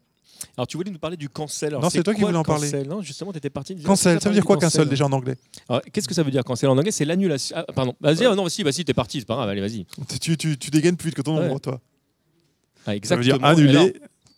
Est-ce que, est que tu peux nous expliquer pourquoi le cancel dans le jeu de combat du coup? Il faut pas appuyer sur le bouton mute, ça marche mieux. Euh, oui, c'est bon. Euh, le cancel euh, dans un jeu de combat, c'est quand, par exemple, on annule une shop d'un d'un adversaire ou une attaque. Euh, Oui, on pourrait considérer que le, Ou aussi, est une sorte de quand, cancel, mais Quand on annule sa propre attaque en faisant une autre action. C'est ouais, ça, c'est surtout ça. c'est- plus là-dessus qu'on qu'on va, qu'on va l'utiliser.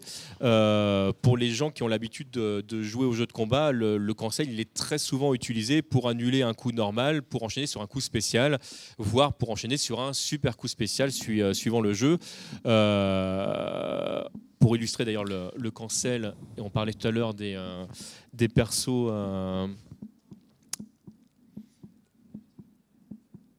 Ah là là, on a un Guile contre, contre Zangief. On parlait tout à l'heure. euh, Parle dans le micro. Je disais, où est la souris? J'ai envie de te dire qu'elle est devant toi, mais. Ouais, mais je la voulais à l'écran. Oui, mais tu peux le faire directement sur ton écran aussi, hein, le pilotage. Ah mais oui, c'est vrai, c'est tellement bien fait. Donc là, on a le 360 dont on parlait tout à l'heure euh, de Zangief. Et là, Guile, il va enchaîner euh, à la fois, c'est le perso à charge dont on parlait tout à l'heure, vraiment dans, dans le sens du terme. Et vous voyez, va enchaîner des coups qui vont être donc cancellés. Donc là, le, le coup au sol est cancellé par son coup spécial. Voilà, là, donc là, on a vu un petit point, somersault kick. Donc en fait, le principe du cancel euh, dans, dans Street Fighter 2 et tous les jeux qui vont décliner derrière, c'est le fait de qu'un coup n'aille pas jusqu'au bout et qu'il soit donc annulé par un autre coup. En fait, je ne sais pas si vous le savez, mais le cancel à la base c'est un bug. C'est-à-dire que quand euh, Alors, les je ne sais pas si on peut parler de bug. C'est-à-dire que c'est plutôt quelque chose qu'ils n'ont pas anticipé par rapport au code qu'ils ont alors, écrit. c'est un bug dans le sens où ils n'ont pas voulu l'écrire. Et à l'époque, c'est une erreur de, de- de calcul. Donc en fait, le, de le- codage, plus de de codage. Le, le programme ne fait pas ce qu'il est censé faire, en tout cas ce qu'il pensait qu'il allait faire. L'idée, c'était que normalement, chaque coup, il l'avait écrit, on parlait tout à l'heure de match-up, avec justement une gestion euh, de, timing, de distance, et euh, le fait d'avoir des personnages qui étaient plus ou moins équilibrés s'appuyait notamment sur cette notion-là. Euh, ils se sont très vite rendus compte qu'il y avait des trucs qui, qui étaient un petit peu craqués. Ils l'ont gardé parce qu'ils trouvaient ça très fun à jouer. Et effectivement, aujourd'hui, on n'imagine pas un jeu de combat sans ces notions-là. Ça fait euh, complètement et intrinsèquement partie du jeu, voire euh, aujourd'hui, on décide de dire que certains coups sont cancellables, donc annulables, alors que d'autres ne le sont pas. Donc on sait qu'il y a certaines techniques qui vont être plus, ou moins intéressantes à faire euh, euh, au corps à corps. Bah, Donc ça là- reste le cœur de la mécanique de combo de quasiment tous les jeux de, de combat, en fait. Tout à fait. Enfin, de quasiment tous les jeux, j'exagère. En tout Mais cas, bon. tous les jeux type euh, Street Light, donc euh, tous les jeux euh, vus en opposition en 2D. Voilà, essentiellement. Même là, ça peut prêter à confusion, mais bon. C'est un élément de base, c'est un élément important. Et euh, effectivement, c'est c'est un élément, les premières fois, vous faites, la première fois que vous avez fait un cancel, vous l'avez forcément fait au pif. Et une fois qu'on commence à comprendre le concept, euh, bah, effectivement, c'est un concept de base. Alors, euh, le cancel et euh, toutes les informations qu'on va pouvoir, euh, dont on va pouvoir parler euh, sur Street Fighter 2 s'appuient sur euh, des mécaniques de jeu euh, qui sont assez faciles à comprendre une fois que vous les êtes euh, appropriées. Et j'ai envie de vous parler d'hitbox. Alors, qu'est-ce que c'est qu'une hitbox? Il me semble que tu as zappé un des éléments dont tu voulais parler sur Street Je voulais Fighter. parler de quoi? Après Cancel, il me semble que tu avais autre chose dans ton Ah, mais slide. dont on a parlé avant en fait. On a, Oui. on a fait un. On en a parlé. D'accord. Ok. Alors, Bon, moi. qu'est-ce que c'est qu'une euh, qu'une hitbox? À quoi ça sert? Et On aurait peut-être dû commencer par ça. Tu penses? Ah bah, c'est un peu la Bah, du écoutez, on va faire un retour dans le temps. Où est la, la DeLorean? On va, on va donc parler de, de comment ça fonctionne véritablement euh, les jeux de combat. Alors même euh, certains jeux modernes euh, comme Street Fighter 4 ou Street Fighter 5 par exemple s'appuient sur cette mécanique-là, sachant que la, la remettre sur des jeux qui sont en 3D n'a pas techniquement été très facile à faire. Mais à l'époque, les jeux, les jeux dits 2D euh, fonctionnent tous comme ça, en tout cas au moins euh, depuis Les jeux Street 3D Fighter aussi, hein, sauf qu'ils ont remplacé les, les surfaces par des volumes. Mais c'est ouais, Mais c'est beaucoup fait- plus compliqué à calculer, par pas contre. tout à fait pareil. En plus, bon, il y a quelques subtilités là-dessus. mais On aura l'occasion d'y revenir. Alors là, ici, euh, on est sur, euh, euh, sur euh, un jeu qui, qui est 2X, euh, qui permet de jouer à tous les personnages évidemment qui sont, qui sont proposés dans le jeu, mais d'y jouer également avec des versions qui sont considérées comme anciennes, parce que le jeu apportait beaucoup de modifications. Et pour ne pas perdre les anciens joueurs, il proposait en fait d'y jouer dans leur version ancienne, ce qui était en plus pas tout à fait vrai parce que bon, en fait les versions anciennes ne correspondaient pas Ça forcément correspondait pas forcément à celle du Super. voilà, mais bon, on, a- on, on va pas se perdre là-dessus. Euh, là, ici, on a donc euh, deux euh, T-Hawk euh, différents parce qu'il y en a un, vous le voyez ici, qui a une barre de super en fait, qui est donc le T-Hawk de Super Street Fighter 2 euh, de X.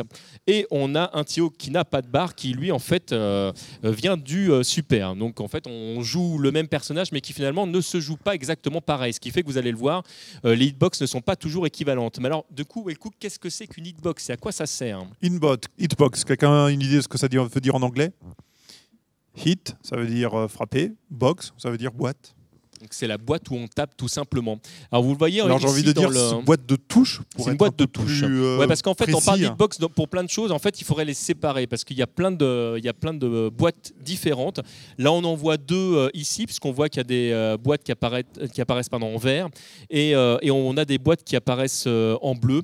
En fait, tout simplement, vous allez avoir certaines, certaines boxes qui vont vous permettre de définir si oui ou non vous pouvez passer au travers du personnage. En fait, qui matérialise un obstacle qui est le personnage. Voilà. C'est ça, en termes informatiques, c'est un obstacle à la trajectoire que peut suivre un autre personnage. qui sont symbolisés ici par euh, les boîtes vertes. Donc euh, vous voyez que vous pouvez totalement passer au-dessus euh, euh, de T-Hawk en lui passant par la tête. Ça ne posera strictement aucun problème euh, à la bande par exemple.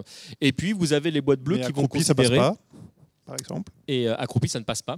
Et, euh, et attention parce que les, euh, les boîtes représentant les personnages, sauf erreur de ma part, permettent également de savoir si tu peux le saisir ou pas. Euh, donc ça, Oui. ce serait à, à vérifier, mais il me semble bien que c'est ça. Donc en fait, on peut pas le saisir non plus de n'importe où.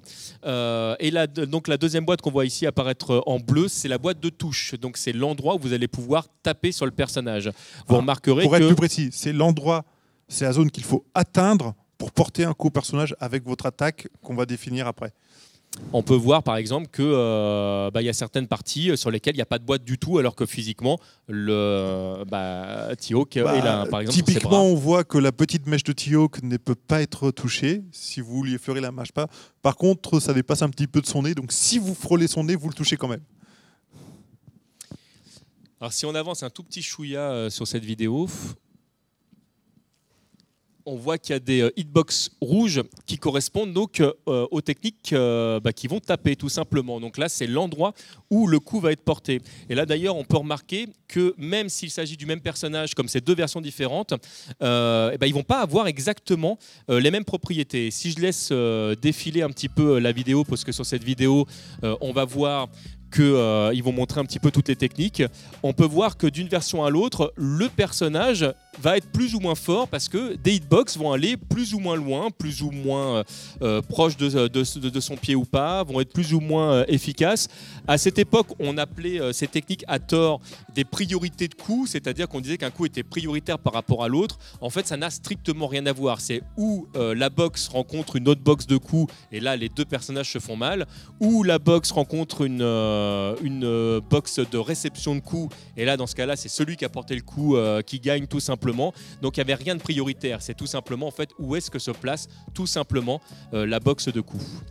Alors, ce que ça met beaucoup en évidence aussi, c'est cette représentation qui en fait vous marque des éléments qui sont pris en compte par le jeu, mais qui ne sont pas visibles quand vous jouez. Mais ils sont existants dans le code, dans le, dans le moteur du jeu. Ça permet de mettre en avant à quel point le jeu de combat est avant tout euh, un jeu de gestion de l'espace. Tout- Et- toute, vas-y. euh, toute la tactique consiste à placer sa zone qui peut être touchée hors de portée de la zone d'attaque de l'adversaire. Et donc le but à chaque fois c'est de pénétrer cette zone où on peut toucher l'adversaire. Vous voyez par exemple des fois des coups rouges qui occupent beaucoup plus de place que l'autre. Ça veut dire que le joueur euh, attaquant est quand même avantagé ici parce qu'il a une zone où il peut toucher beaucoup plus large que l'autre. Et euh, de même, la zone défensive, parfois, d'une version à l'autre, peut être beaucoup plus réduite. Donc un personnage peut être plus dur à toucher. Donc ces paramètres-là sont cruciaux pour définir le, comportement des personnages les uns par rapport aux autres. Alors, il y, a, il y en a certains d'entre vous qui ont peut-être déjà entendu euh, l'expression Ah oui, mais ils m'ont nerfé mon perso. D'une version à l'autre, on va voir que le personnage va devenir plus ou moins fort euh, ou au contraire perdre en capacité.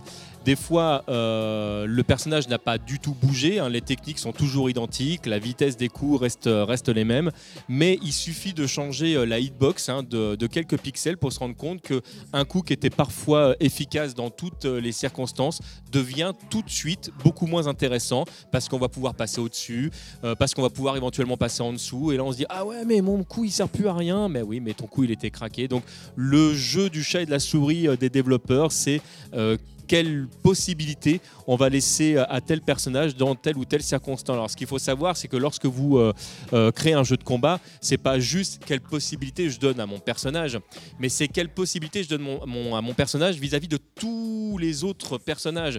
Ce qui fait que dans certains jeux où il y a beaucoup de personnages, je pense à Ultra Street Fighter 4 par exemple, c'est toujours très difficile de faire un personnage qui soit équilibré parce qu'il y a tellement de possibilités. Imaginez qu'il faudrait prévoir pour tous les personnages toutes les rencontres possibles, dans toutes les possibilités possibles, avec tous les coups possibles. Évidemment, c'est impossible. C'est pour ça qu'on se concentre d'abord sur le développement d'un personnage intrinsèquement. Et c'est une fois qu'on l'a inclus dans le jeu avec les autres personnages qu'on débug un petit peu et qu'on ajuste les propriétés des coups.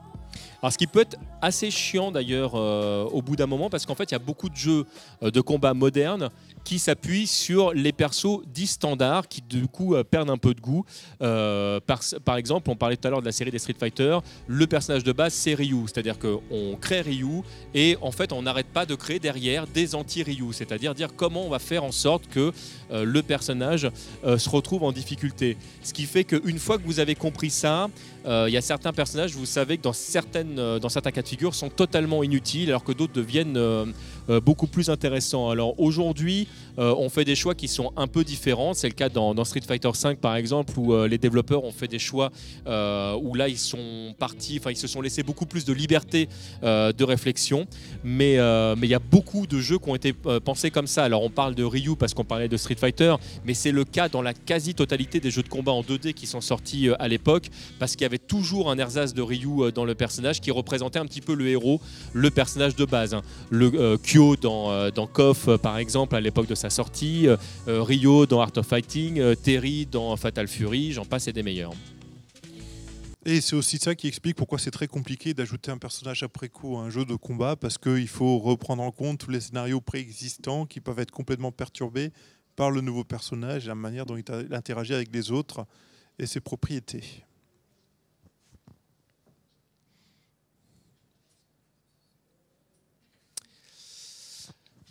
Alors, euh, avant d'aller plus loin, euh, Si vous plus avez des questions. déjà, voilà, première étape, c'est Avez-vous des questions Et quelle heure est-il qu'on essaie de. De toute façon, c'est lui qui répond. Euh, je crois qu'il est 3h30, Il est- 3h10. il est 3 heures, voilà. Donc on a, on a, On est encore dans les temps. on est encore, nous sommes encore dans les temps.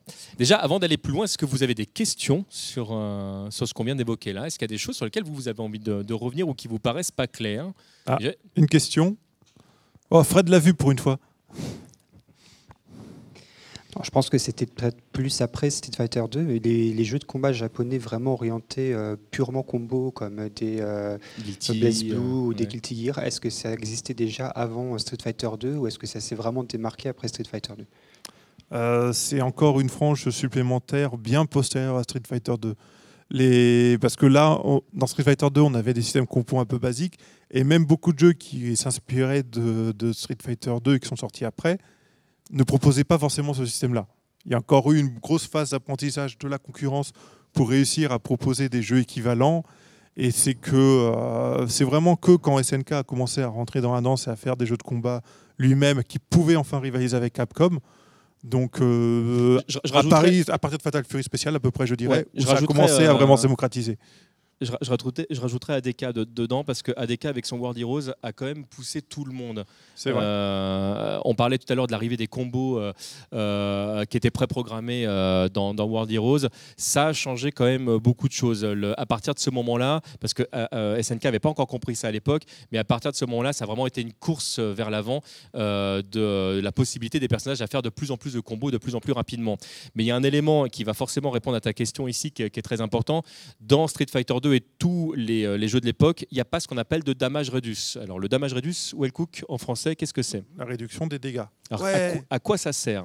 À quoi ça sert? Ça veut dire que quand un, euh, un adversaire se prend plus en- plusieurs coups, qu'on va appeler un combo, c'est-à-dire des coups dans lesquels il ne peut pas placer sa garde entre deux coups, euh, à chaque coup qu'il prend, le coup que ferait le, le coup, les dégâts pardon, qu'inflige ce coup-là sont réduits par rapport aux dégâts qu'il ferait si le coup avait été post- fait tout seul. On parlait tout à l'heure de, Guilty ou, euh, ou Blast Blue. C'est des, euh, des jeux sur lesquels en fait les, coups euh, qui sont en fin de combo ne font plus que 1% de dégâts par rapport au coup de base, ce qui fait que la barre diminue tout doucement au fur et à mesure. Et heureusement, sinon en fait de toute façon on serait mort tout de suite. Ça a été d'ailleurs l'une des problématiques de Street Fighter 2. Les matchs sont très courts, on meurt très très vite dans Street Fighter 2 parce que bah, il n'y a pas cette mécanique de réduction euh, de damage. Et puis surtout, on tombe très très vite dans les vapes, ce qui fait que euh, bah, euh, après un premier combo, très souvent on considérait que vous étiez décédé. En fait, pour revenir à la base de ta question, un jeu comme Guilty Gear ou Blast Blue, qui sont très très axés sur ces systèmes d'enchaînement très violents, ça vient en réalité plus des jeux de combat 3D que des jeux de combat 2D. Hmm. Là, dans la, tu- mani- là- dans la là, tu- manière dont c'est mis en œuvre, dans la manière dont c'est amené et dans la manière dont c'est très très long, ça vient plus de là. Tu prends un Tekken 3, tu pouvais faire des, co- des, des- des trucs interminables. Ouais, vraiment. mais alors là, ça veut dire que tu mets de côté euh, tout ce qui a été fait euh, Sur Darkstalk- Capcom, euh, Darkstalkers, sur oui. Darkstalker. Je le mets et, de côté. euh, et je pense que. Parce que c'est pas, c'est pas tout à fait la même. Ça restait dans Darkstalkers très ancré dans une mécanique spécifique au jeu, pas forcément si débridé que ça au final. Là où dans Guilty Gear, c'est complètement devenu débridé comme c'était dans les jeux 3D. Ouais, mais euh, de l'aveu même de. Je suis en train de chercher son son prénom, euh, ce concepteur justement de, Guilty, ça va me revenir. Euh, L'inspiration de base, c'était vraiment la licence de, de- de Capcom et, et particulièrement la, la série des Versus qui est arrivée euh, derrière, où là on a commencé vraiment à avoir une mécanique. euh, C'est vrai qu'il y a ça aussi, les euh, versus, qui- je que- à oublier. mais- où, où vraiment on pouvait enchaîner à outrance, mais ça ne pouvait être réalisé que dans certains cas de figure. Il y en a parmi vous qui ont beaucoup joué à Guilty ou pas? Donc on a, on a un oui, Et à des jeux de combat 3D, est-ce qu'il y en a qui y jouent? Ouais. on a Deux, de combat trois. 3D. Bon, les autres, vous sortez. Non, non, ils sont plus que deux, arrête. jeu de combat 3D, quel type? Tekken, Virtua? Alors, qu'on s'entende, nous, quand on dit jeu de combat 3D, on parle de jeux dont le gameplay, Oui, dans le gameplay est en 3D, bien hein. pas dont la réalisation technique est en 3D. hein. Voilà, le dernier KOF, le dernier Street, c'est des jeux entre guillemets avec un gameplay en 2D. aussi. Euh, encore une autre question, peut-être? Non? De toute façon, il dit que des trucs inintéressants, donc je comprends que vous n'ayez pas de questions. Je, je- je pense que vos questions étaient bien plus intéressantes effectivement que mes commentaires. Tu voulais en poser, toi, des questions? Euh, oui, tu as quel âge? Alors, une autre question. Euh, Non. tu peux continuer. Euh, par rapport à, à la question qui a été posée tout à l'heure justement et, euh, et sur le principe de, de damage reduce euh, en général et de, et de toutes les mécaniques qui, qui étaient dans, dans Street Fighter 2, euh, qu'ils ont gardé jusqu'à la fin, parce que la, dernière version arcade euh, de Street Fighter 2, c'est euh, Hyper Street Fighter 2 qui s'appuie sur, euh, sur la version qu'on a vue tout à l'heure sur, sur Super Street Fighter 2 Turbo. C'est le jeu en lui-même finalement est ce qu'on appelle une mécanique de comeback, c'est-à-dire que les combos font tellement mal que lorsque, euh, lorsque même si vous avez très peu de vie, en fait, vous pouvez revenir en, en quelques instants euh, à la victoire parce que euh, un enchaînement de, de- de trois coups peut mettre l'adversaire dans les vapes et qu'une fois qu'il est dans les vapes, il est vraiment dans une situation peu avantageuse, on va dire. Alors, il y a un Même truc désavantageuse. totalement désavantageuse. Il y a un truc qui est arrivé avec Street Fighter 2 Dash, dont on n'a pas parlé tout à l'heure, et, et qui est une mécanique qu'on retrouve aujourd'hui dans tous les jeux de combat, que ce soit des jeux euh, techniques 2D ou techniques 3D, c'est ce qu'on appelle le reversal. Euh, le principe du reversal qui n'existait pas dans la toute première version de Street Fighter 2 et ce qui faisait qu'on était vraiment en danger une fois qu'on était par terre, fait que euh, peut placer certains coups au tout début, enfin donc à la première frame, donc euh, de faire par exemple euh, classiquement pour Ryu de faire un Dragon Punch à la relevée, ce qui fait que si jamais on vous saute dessus alors que vous êtes à terre, vous prenez le risque de prendre un coup qui en plus à l'époque est totalement invincible. Donc on s'approche pas euh, aussi facilement à partir de ce jeu-là d'un adversaire qui est à terre qu'un adversaire bah, à terre dans justement la toute pre- première version de Street Fighter 2. Tu as utilisé plusieurs fois le terme frame depuis le début vrai, de la présentation et on ne l'a jamais expliqué. Vrai, on aurait pu là avec les hitbox C'est aussi plus. une, fonction- une notion de base euh, qui est liée. Pff, en- Ce qui est chiant, c'est que c'est super technique en fait. Euh, C'est-à-dire que bon, Fais-moi on le malin a. maintenant. Oui, je suis moins le malin. Euh, bon, on est face à un jeu vidéo. Le jeu vidéo, c'est comme au cinéma. Pour faire une image animée, qu'est-ce qu'on fait? On fait défiler des images fixes. Et euh, ce qui va faire, ce, que le cerveau va interpréter comme une animation, ce sont les transitions entre ces images fixes. Donc, euh, bon, à l'époque, on était sur des euh, télés ou des moniteurs qui avaient tendance à fonctionner à 60 Hz, ça veut dire 60 images par seconde. Euh, bien que les hardware des, systèmes de jeux vidéo souvent ne fonctionnaient plutôt qu'à 30 images par seconde. Ça veut dire que le, le développeur il doit découper ses animations pour les intercaler sur chacune de ces images pour donner euh, l'impression que ça bouge à l'écran. Donc, euh, ce qu'on va appeler une frame, techniquement, c'est juste une étape de rafraîchissement de l'image intermédiaire.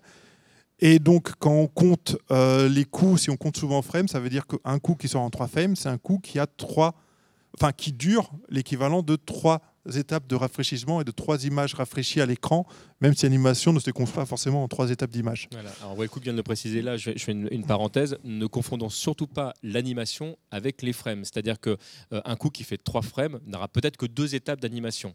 C'est-à-dire que parfois, il y a un sprite qui va être utilisé pour une, deux, trois, quatre frames, suivant en fait euh, les jeux. Je prends les premiers coffres, par exemple, qui avaient une animation, au risque de froisser les puristes ici, qui était réellement moche, vraiment pourri à l'époque, où il y a certains coups qui se jouaient vraiment en deux frames. C'est-à-dire, c'est, elle est valide, elle n'est pas valide. Certains coups faibles, euh, par exemple. Euh, alors que le coup dure plus que deux frames.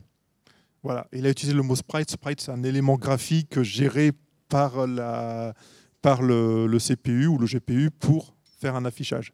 Voilà. C'est des techniques, hein, c'est des mots un peu désuets aujourd'hui, donc c'est pas mal de temps en temps de les rappeler. Oui, c'est vrai, c'est vrai. On, on oublie, on oublie très souvent. Là, par exemple, les sprites dans ce jeu-là à l'é- à l'é- à l'écran, en fait, sont symbolisés entre autres euh, par les deux personnages. Alors, je dis entre autres parce que vous pouvez très bien avoir des sprites qui sont cachés euh, Ah, dans, le stage, par exemple. Euh, Donc, c'est souvent les sprites sont souvent des éléments qui sont euh, euh, animés. Je dis souvent parce que c'est pas toujours le cas. Euh, bon, tu reprends ce que tu disais, je sais plus ce que tu disais. Je ne sais plus. On parlait de frame, on parlait de quoi On venait de parler des damage reduce. euh, Tu étais en train de parler de ce qui allait se passer à l'écran. Non, mais on pourrait, parce que ce serait une très bonne idée. Euh, on parlait des, euh, de, de certaines techniques qui aujourd'hui sont, sont devenues des, des standards, mais qui n'existaient pas à l'époque. Alors là, je suis désolé pour la vidéo que vous allez voir là, parce qu'on en parlait tout à l'heure. C'est celle où malheureusement on ne voit pas vraiment le projectile, mais je pense que vous allez pouvoir, vous allez peut-être réussir à voir ce qui se passe quand même. On voit que le personnage lance un projectile, même si vous ne le voyez pas, et de temps en temps l'autre le prend. Vous allez voir que là, le personnage, le personnage va renvoyer le projectile tout simplement en gardant. Ce qui fait que euh, dans ce jeu-là, c'est World Heroes 2, euh, quand vous gardiez au dernier moment, en fait, on renvoyait le projectile. Ce qui fait que euh, ADK, on parlait tout à l'heure de ce que ADK avait, euh, avait apporté euh, au jeu de combat, avait, euh, avait remarqué que les personnages qui avaient des projectiles étaient souvent avantagés par rapport aux autres, parce que sur un environnement comme ça, où on n'a pas de système de déplacement euh, latéral, contrairement aux jeux 3D dont on parlait tout à l'heure, ou certains jeux euh, 2D comme euh, les Fatal Fury par exemple, euh, bah, le seul moyen d'éviter un coup, c'est ou de sauter et de se mettre en danger, ou de garder, mais dans ce cas-là, bah, on perd un peu d'énergie. Et ben là, en fait, euh, en gardant au dernier moment, on ne perdait pas d'énergie et on renvoyait tout simplement euh, le coup à l'adversaire. Ce qui fait que dans ce jeu-là, le revers de médaille, c'est que les persos qui étaient puissants et qui étaient, euh, des choppers très souvent étaient avantagés parce que même s'ils n'avaient pas de coup à distance, bah, il suffisait de bien garder au bon moment en fait pour ne plus du tout être mis à mal de ces techniques-là. Alors les techniques de contre comme ça, on en a vu plein plus tard dans d'autres jeux qui n'ont pas forcément eu les mêmes propriétés. Hein. C'est pas forcément des coups avec des techniques de renvoi, euh, mais euh, qui vont permettre euh, de garder facilement. Le Just Defend, par, ex- par exemple, dans, dans Garou, qui permet donc, quand on garde au dernier moment, de remplir sa barre d'énergie et en plus de, ne pas être impacté. euh, Sa barre de vie. sa barre de. euh, pas seulement, en fait, c'est la barre d'énergie, enfin, de, de- des coups spéciaux. C'est ce qui permet aussi. euh, non, non, mais c'est surtout la barre de vie. et Ça qui- te permet de récupérer de la vie Voilà, et de te remettre dans la zone qui était la zone top où tu étais plus fort. Ah, voilà, là, il faudrait que tu expliques ce que c'est que la zone non, top. ça, ça, ça va être chiant et puis c'est pas important. Et on a par exemple le paring de la série des Street Fighter 3 où effectivement là c'est le contraire, c'est on va vers l'attaque, mais quand on le fait au moment de l'impact ou en tout cas quelques, quelques justes frames avant l'impact, le personnage euh, va arrêter euh, la technique, et ce, quelle que soit la technique adverse, euh, et ne pas être impacté par le lag. Alors c'est quoi le lag du coup quand on fait un, quand on fait un coup Qu'est-ce qui se passe et, euh, Le lag, c'est surtout un terme aujourd'hui qui a été mis en avant avec l'apparition du jeu en réseau et On devrait dire des lag affichages et des affichages avec des écrans euh, LCD. Euh, c'est un truc, c'est quelque chose qu'on constatait beaucoup moins sur les écrans cathodiques parce que les écrans cathodiques étaient des écrans qui avaient des, des temps de réponse immédiats. C'était des circuits analogiques, ça allait très très vite. Donc le lag, c'est en réalité euh, le décalage entre le moment où vous donnez une instruction à votre personnage dans le cas d'un jeu de combat, donc vous appuyez sur un bouton sur une direction, et le moment où cette instruction est répercutée par une action qui apparaît à l'écran. Donc euh, à l'époque, euh, bon, bah, surtout les bandes d'arcade, c'était très simple. Vous, avez un vous- actionnez directement les switches. Ces switches, c'est vraiment des interrupteurs. Tu appuyez sur l'interrupteur. L'électronique en bas était super rapide. L'affichage était rapide. C'était quasiment immédiat. Euh, avec l'apparition déjà du jeu en réseau, euh, les données ne sont plus transmises directement euh, au système qui gère le jeu, mais elles sont transmises à votre système qui gère le jeu, qui doit les échanger avec un autre syst- système qui gère le jeu ailleurs. Et donc, le temps que l'information arrive, soit interprétée par l'autre système et que le système où vous êtes reçoive aussi l'information, pour qu'ils se mettent d'accord sur ce qui se passe, et ben, en fonction de la qualité de la communication, ça va plus ou moins vite. Donc, ça peut créer un décalage entre les instructions et ce qui se passe à l'écran. Et le deuxième cas avec les écrans euh, LCD, surtout au début, aujourd'hui on a augmenté grandement la qualité, c'est beaucoup moins important, c'est que c'était des écrans qui avaient souvent euh, un temps de réponse très long, Euh, c'est-à-dire que le temps que le signal arrive à l'affichage soit interprété par toute la dalle électronique derrière pour être affiché à l'écran, c'est ça qui est très compliqué, c'est que c'est matriciel l'affichage euh, d'un, d'un LCD, et donc c'est géré par de l'électronique directement qui n'était pas forcément très réactive à l'époque. Ça induisait aussi des décalages. Alors vous rajoutez à ça le décalage euh, du jeu en lui-même, c'est-à-dire la mécanique même du jeu. Euh, concrètement, si on doit parler de tout ce qui est blockstone, alors le fait de quand vous êtes en train de garder euh, une attaque, par exemple, euh, on ne revient pas en position neutre, c'est-à-dire en position de pouvoir attaquer directement. Le personnage va se remettre en garde. Bah, ce timing, évidemment, il compte. Ce qui fait que vous êtes euh, bah, possiblement dans une situation de vous faire attaquer de nouveau, suivant justement la technique qui a été employée. Le paring dont on parlait tout à l'heure permet de complètement casser euh, cette étape-là et donc de vous retrouver en état neutre tout de suite et de pouvoir attaquer. Ce qui est le cas éga- également euh, du Just Defend. Donc euh, le- avec euh, Oui, c'est vrai qu'on n'a pas souvent, on n'a pas très détaillé la gestion de la garde. Mais effectivement, le principe de la garde, c'est un, vous parez le coup de l'adversaire, ça vous évite de, euh, de prendre des dégâts. Mais surtout, le temps que l'adversaire récupère le contrôle de son personnage pour faire un autre coup, vous, vous avez le temps de faire une contre-attaque. Et ça, c'est super important. Ça veut dire que la garde, il faut bien la maîtriser pour pouvoir se retrouver en position offensive. Et euh, c'est le cœur de quasiment tous les jeux de, combat aussi, hein, de savoir bien poser sa garde. Donc là, on parle déjà des techniques avancées de garde, mais il faut savoir que déjà, intrinsèquement, c'est super important pour pouvoir reprendre l'initiative sur son adversaire. Alors évidemment, technique de garde plus ou moins différente suivant les jeux. On parlait tout à l'heure des jeux qui, euh, qui proposent des gardes euh, à un bouton. hein. On parlait notamment des, jeux 3D ou dans la 2D. euh, L'exemple le plus connu, ça reste Mortal Kombat, qui culturellement chez nous a eu un impact très important parce que c'était à l'époque de, la sortie du premier Mortal Kombat. Il y avait deux clans hein, parce que très souvent les, les puristes parleront de la guerre qu'il y avait entre Capcom et SNK qui était totalement inconnue chez nous. hein. C'est-à-dire qu'on n'avait pas forcément tous les moyens de se payer une Neo Geo. Donc, Ouais, bon, ça va, SNK était quand même très très très présent en arcade et les gens jouaient Ouais, en bah, c'était c'était vraiment incomparable entre la guerre qu'il pouvait y avoir à l'époque entre Street Fighter, euh, qui était plus ou moins au moment de la sortie de Mortal Kombat, plutôt pour, euh, pour les joueurs qui étaient, euh, qui étaient plus enfantins s'ils n'avaient pas compris le gameplay, et Mortal Kombat qui proposait du sang, où là c'était vraiment. oui, mais ça, c'est voilà, pas au niveau du jeu en tant que tel. Absolument la- pas. Voilà, c'était totalement culturel. Alors toujours dans dans les, les éléments qui vont nous euh, être intéressants euh, à voir. On parlait tout à l'heure des, euh, des gardes. Je voudrais vous parler des techniques de- d'esquive ou de défense. Là ici, on est dans KOF 97 euh, où on voit que les deux personnages ne vont pas utiliser les mêmes techniques d'esquive. Il y en a un qui fait une roulade alors que l'autre euh, fait tout simplement euh, un pas de côté pour se retrouver derrière. Donc quand il y a un des personnages qui attaque, je parlais tout à l'heure de, l'animation qui est un peu raide dans KOF, je ne plaisante pas. Hein. C'était pas un troll gratuit tout à l'heure. KOF, c'est vraiment une série que j'aime beaucoup. Mais le fait est que toute l'énergie de développement n'avait pas été mise sur les animations. On était vraiment centré sur le et purement sur sur le gameplay. Et donc euh, ces techniques-là. Sur les graphismes aussi. hein, Et sur les euh, graphismes aussi qui sont magnifiques, mais, le, mais voilà, on a, on a privilégié, effectivement, oui, tu as raison, plutôt le graphisme plutôt que, que l'animation. Il y avait vraiment deux écoles hein, entre Capcom et SNK à l'époque.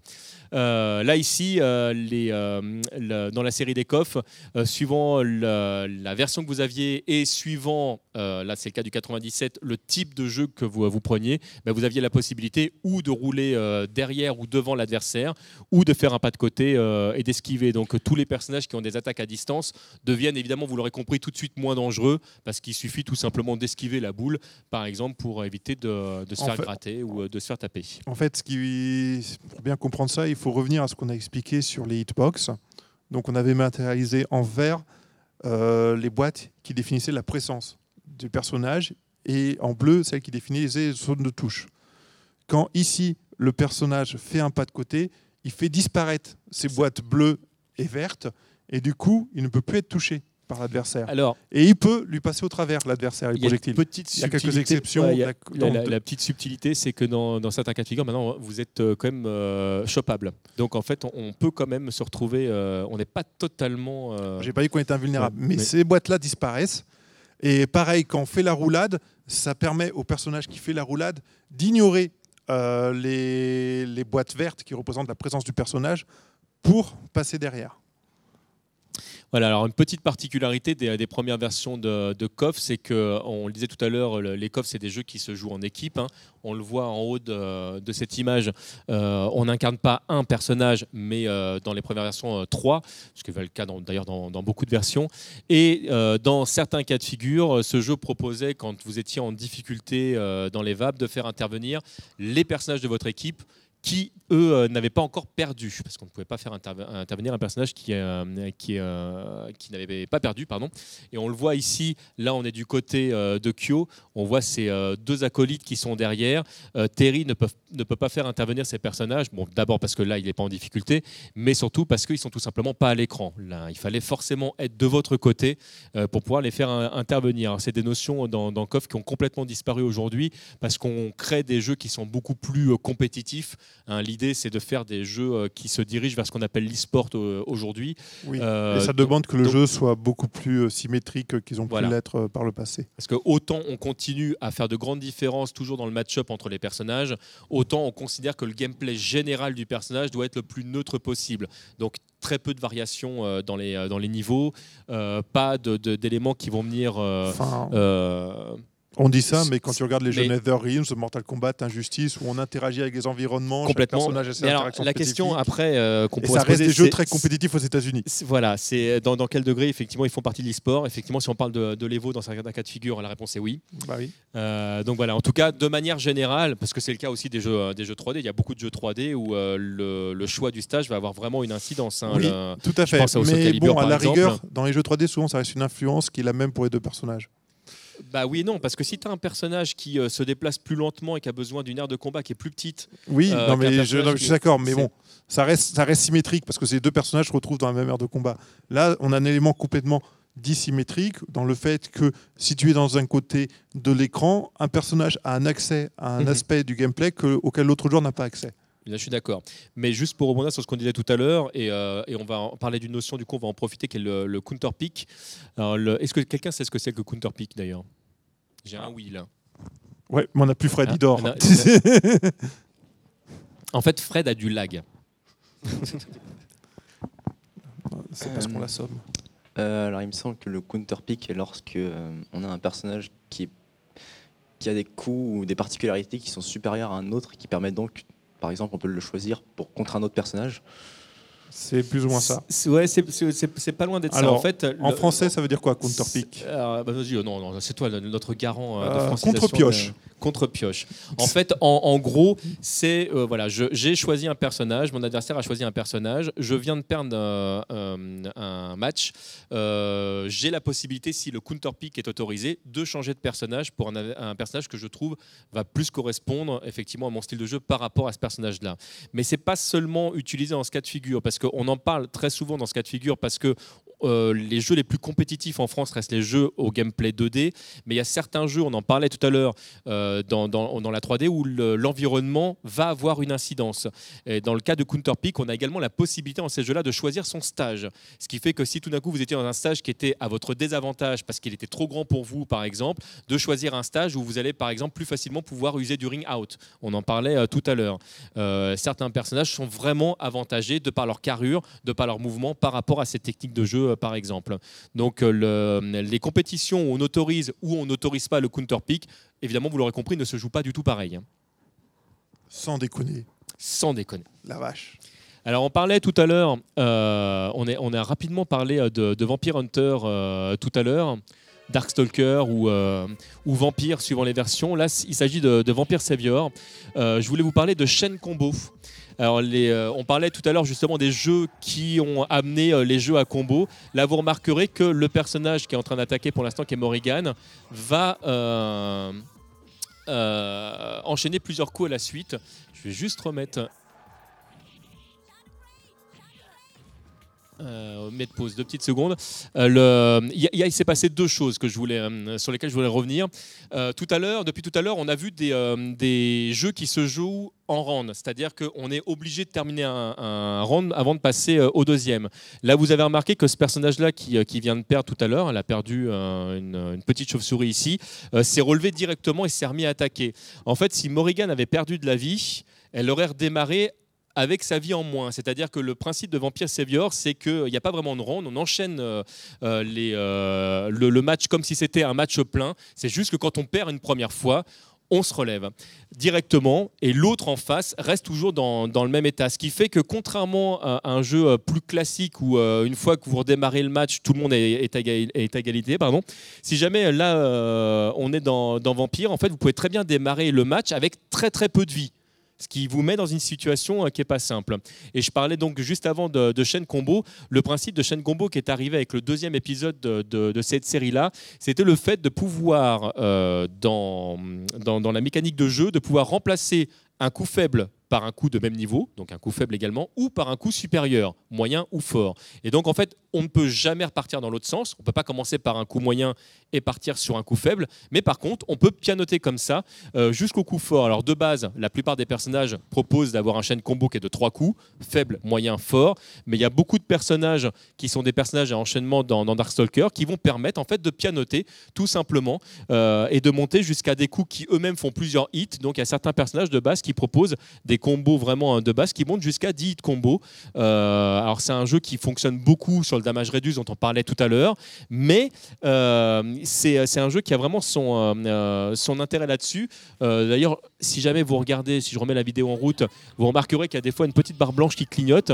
En fait, euh, on perd pas tout à fait tout le temps la vie. hein. Pour ceux qui ont l'occasion de jouer à Street 4, où on voit que des fois on avait euh, des coups qui, euh, qui pouvaient être absorbés avec euh, la focus par exemple, ou dans Street 5, où on retrouve ce principe de barre blanche, euh, fait que si jamais le personnage vous laisse souffler, ou si à un moment donné vous ne prenez pas du tout de coup, la- euh, cette euh, barre blanche en fait va se, ré- va se réaugmenter en fait et vous donner la possibilité de pouvoir vous retrouver avec, euh, avec un petit peu plus de vie que tout à l'heure. Donc Darkstalker, c'est un, un jeu qui est, vous l'aurez compris, très très nerveux. Petit commentaire à rajouter. On dit un ou une succube? On dit un succube. Voilà, Donc Morrigan est un succube. Voilà, personnage qui vient de faire un cross-up, donc un passage dans le dos. Ouais, bah si tu veux parler du cross-up. Ouais, on peut parler de cross-up et de cross-down. C'est quoi un cross-up et un cross-down, Wellcook Pourquoi d'ailleurs on dit cross-up plutôt que passage dans le dos en France? Euh, en fait, si on utilise cross-up, c'est parce que souvent c'est une action aérienne. Euh, cross-up, ça veut dire quoi? Ça veut dire que dans un jeu de combat traditionnel, vous vous protégez en mettant la direction arrière par rapport à là où est situé votre adversaire. Si à droite, vous faites la gauche, si la gauche, vous faites la droite. Si l'adversaire change de côté, vous devez changer le côté dont vous vous protégez. Et donc, effectivement, le cross-up, c'est quoi? C'est faire une action de jeu à la base c'était souvent un saut, mais il existe d'autres actions de jeu qui permettent de le faire, qui vous permet de passer dans le dos de votre adversaire alors qu'il est en train de garder pour le toucher parce que la direction dans laquelle il devait garder a changé. Je crois que personne n'a rien compris. Je pas, est-ce que vous avez compris? Ah, Il y a des oui quand même. En fait, comme vient de l'expliquer euh, Wellcook, c'est que le, la garde, au moment où vous, vous allez passer au-dessus de l'adversaire, va tout simplement changer. Et le réflexe, c'est de maintenir la garde dans laquelle vous êtes. Et c'est souvent pour ça qu'il il y a beaucoup de jeux dans lesquels le cross-up est très efficace, parce que surtout sur les débutants, le- le- on se retrouve un petit peu dépassé. Zut, il est au-dessus de moi, qu'est-ce que je fais? Je continue à me protéger. En fait, non, il aurait fallu changer de direction à ce moment-là. Et c'est là que vous commencez à prendre un combo, comme vient de le faire Morrigan ici, euh, vis-à-vis de Bibi Hood. Voilà. Bon, effectivement, on a- ça ne marche que sur des jeux où la garde se fait avec une direction. Voilà. Si la garde se fait avec un Ça, bouton, Avec Mortal Kombat, par exemple, on en parlait tout à l'heure, ça ne marche en pas. dehors des jeux tout. 3D où on peut passer dans le dos de l'adversaire, ça ne marche pas. Alors la petite particularité en plus des jeux euh, en 3D, c'est que vous pouvez réellement vous retrouver dans le dos de l'adversaire parce que si le- le- vous ne faites aucun mouvement et que vous êtes, euh, bah, vous montrez votre dos, bah, vous restez euh, bien sûr dos à l'adversaire. Euh, là, toujours dans, dans- dans les crosses, on a le cross down. Alors du coup, le cross down, c'est quoi et pourquoi on a J'en ai aucune idée. Bah, Le cross down, c'est un petit peu comme le cross up, mais ça se fait par le sol. Il y a certains, certains coups ou certaines techniques qui permettent tout simplement de, de rouler au sol pour passer tout simplement dans le dos de l'adversaire. Euh, je pense notamment trois fois tout simplement. au- tout simplement, c'est horrible. C'est euh, notamment le cas de la roulade de Ken dans, dans la série des, euh, des Street Fighter Alpha. Euh, mais euh, La roulade de coffre. c'est la roulade de. Euh, mais c'est tout simplement aussi, si jamais votre, votre adversaire saute au-dessus de vous, de vous déplacer dans le sens inverse. Et lui va se retrouver évidemment dos à vous et vous n'avez plus qu'à le cueillir euh, à l'arrivée. Ça demande certains réflexes dans certains cas de figure, mais c'est très efficace. Donc en fait, euh, l'idée, vous l'aurez compris, que ce soit par le saut ou par le sol, c'est toujours en fait de vous retrouver euh, à casser la garde adverse. Autant la garde est importante, autant savoir la contourner est fondamental pour espérer gagner un jeu de combat. Alors toujours dans les, jeux- à enchaînement, ici on a euh, euh, Marvel versus Capcom où euh, on voit que Spider-Man qui est ici essaye d'utiliser ce qu'on appelle des launchers. Alors donc en fait il va tout simplement essayer d'envoyer l'adversaire en l'air afin de l'enchaîner. En fait dans ces jeux-là, euh, les enchaînements les plus efficaces se font tout simplement en l'air. Donc le but du jeu c'est pas tellement de faire des combos au sol, mais c'est d'envoyer euh, le personnage en l'air euh, afin de pouvoir l'enchaîner. Alors il faut savoir que les personnages comme Hulk qu'on vient de là sont difficilement envoyables en l'air et à l'extrême inverse ici on voit un Zangief qui a énormément de mal à enchaîner parce que les chaînes combos ne sont pas aussi efficients sur tous les personnages alors qu'un personnage comme Spider-Man ou comme Ryu qui intervient ici peut enchaîner quasiment tous les coups et les casser quasiment par n'importe quel coup spécial.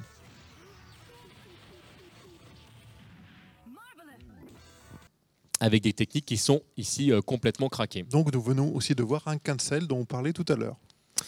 Euh, ce jeu, enfin la série des, des Versus est, est une série qui est vraiment très intéressante euh, parce qu'elle casse la plupart des codes qui ont été mis en place dans, dans Street Fighter 2.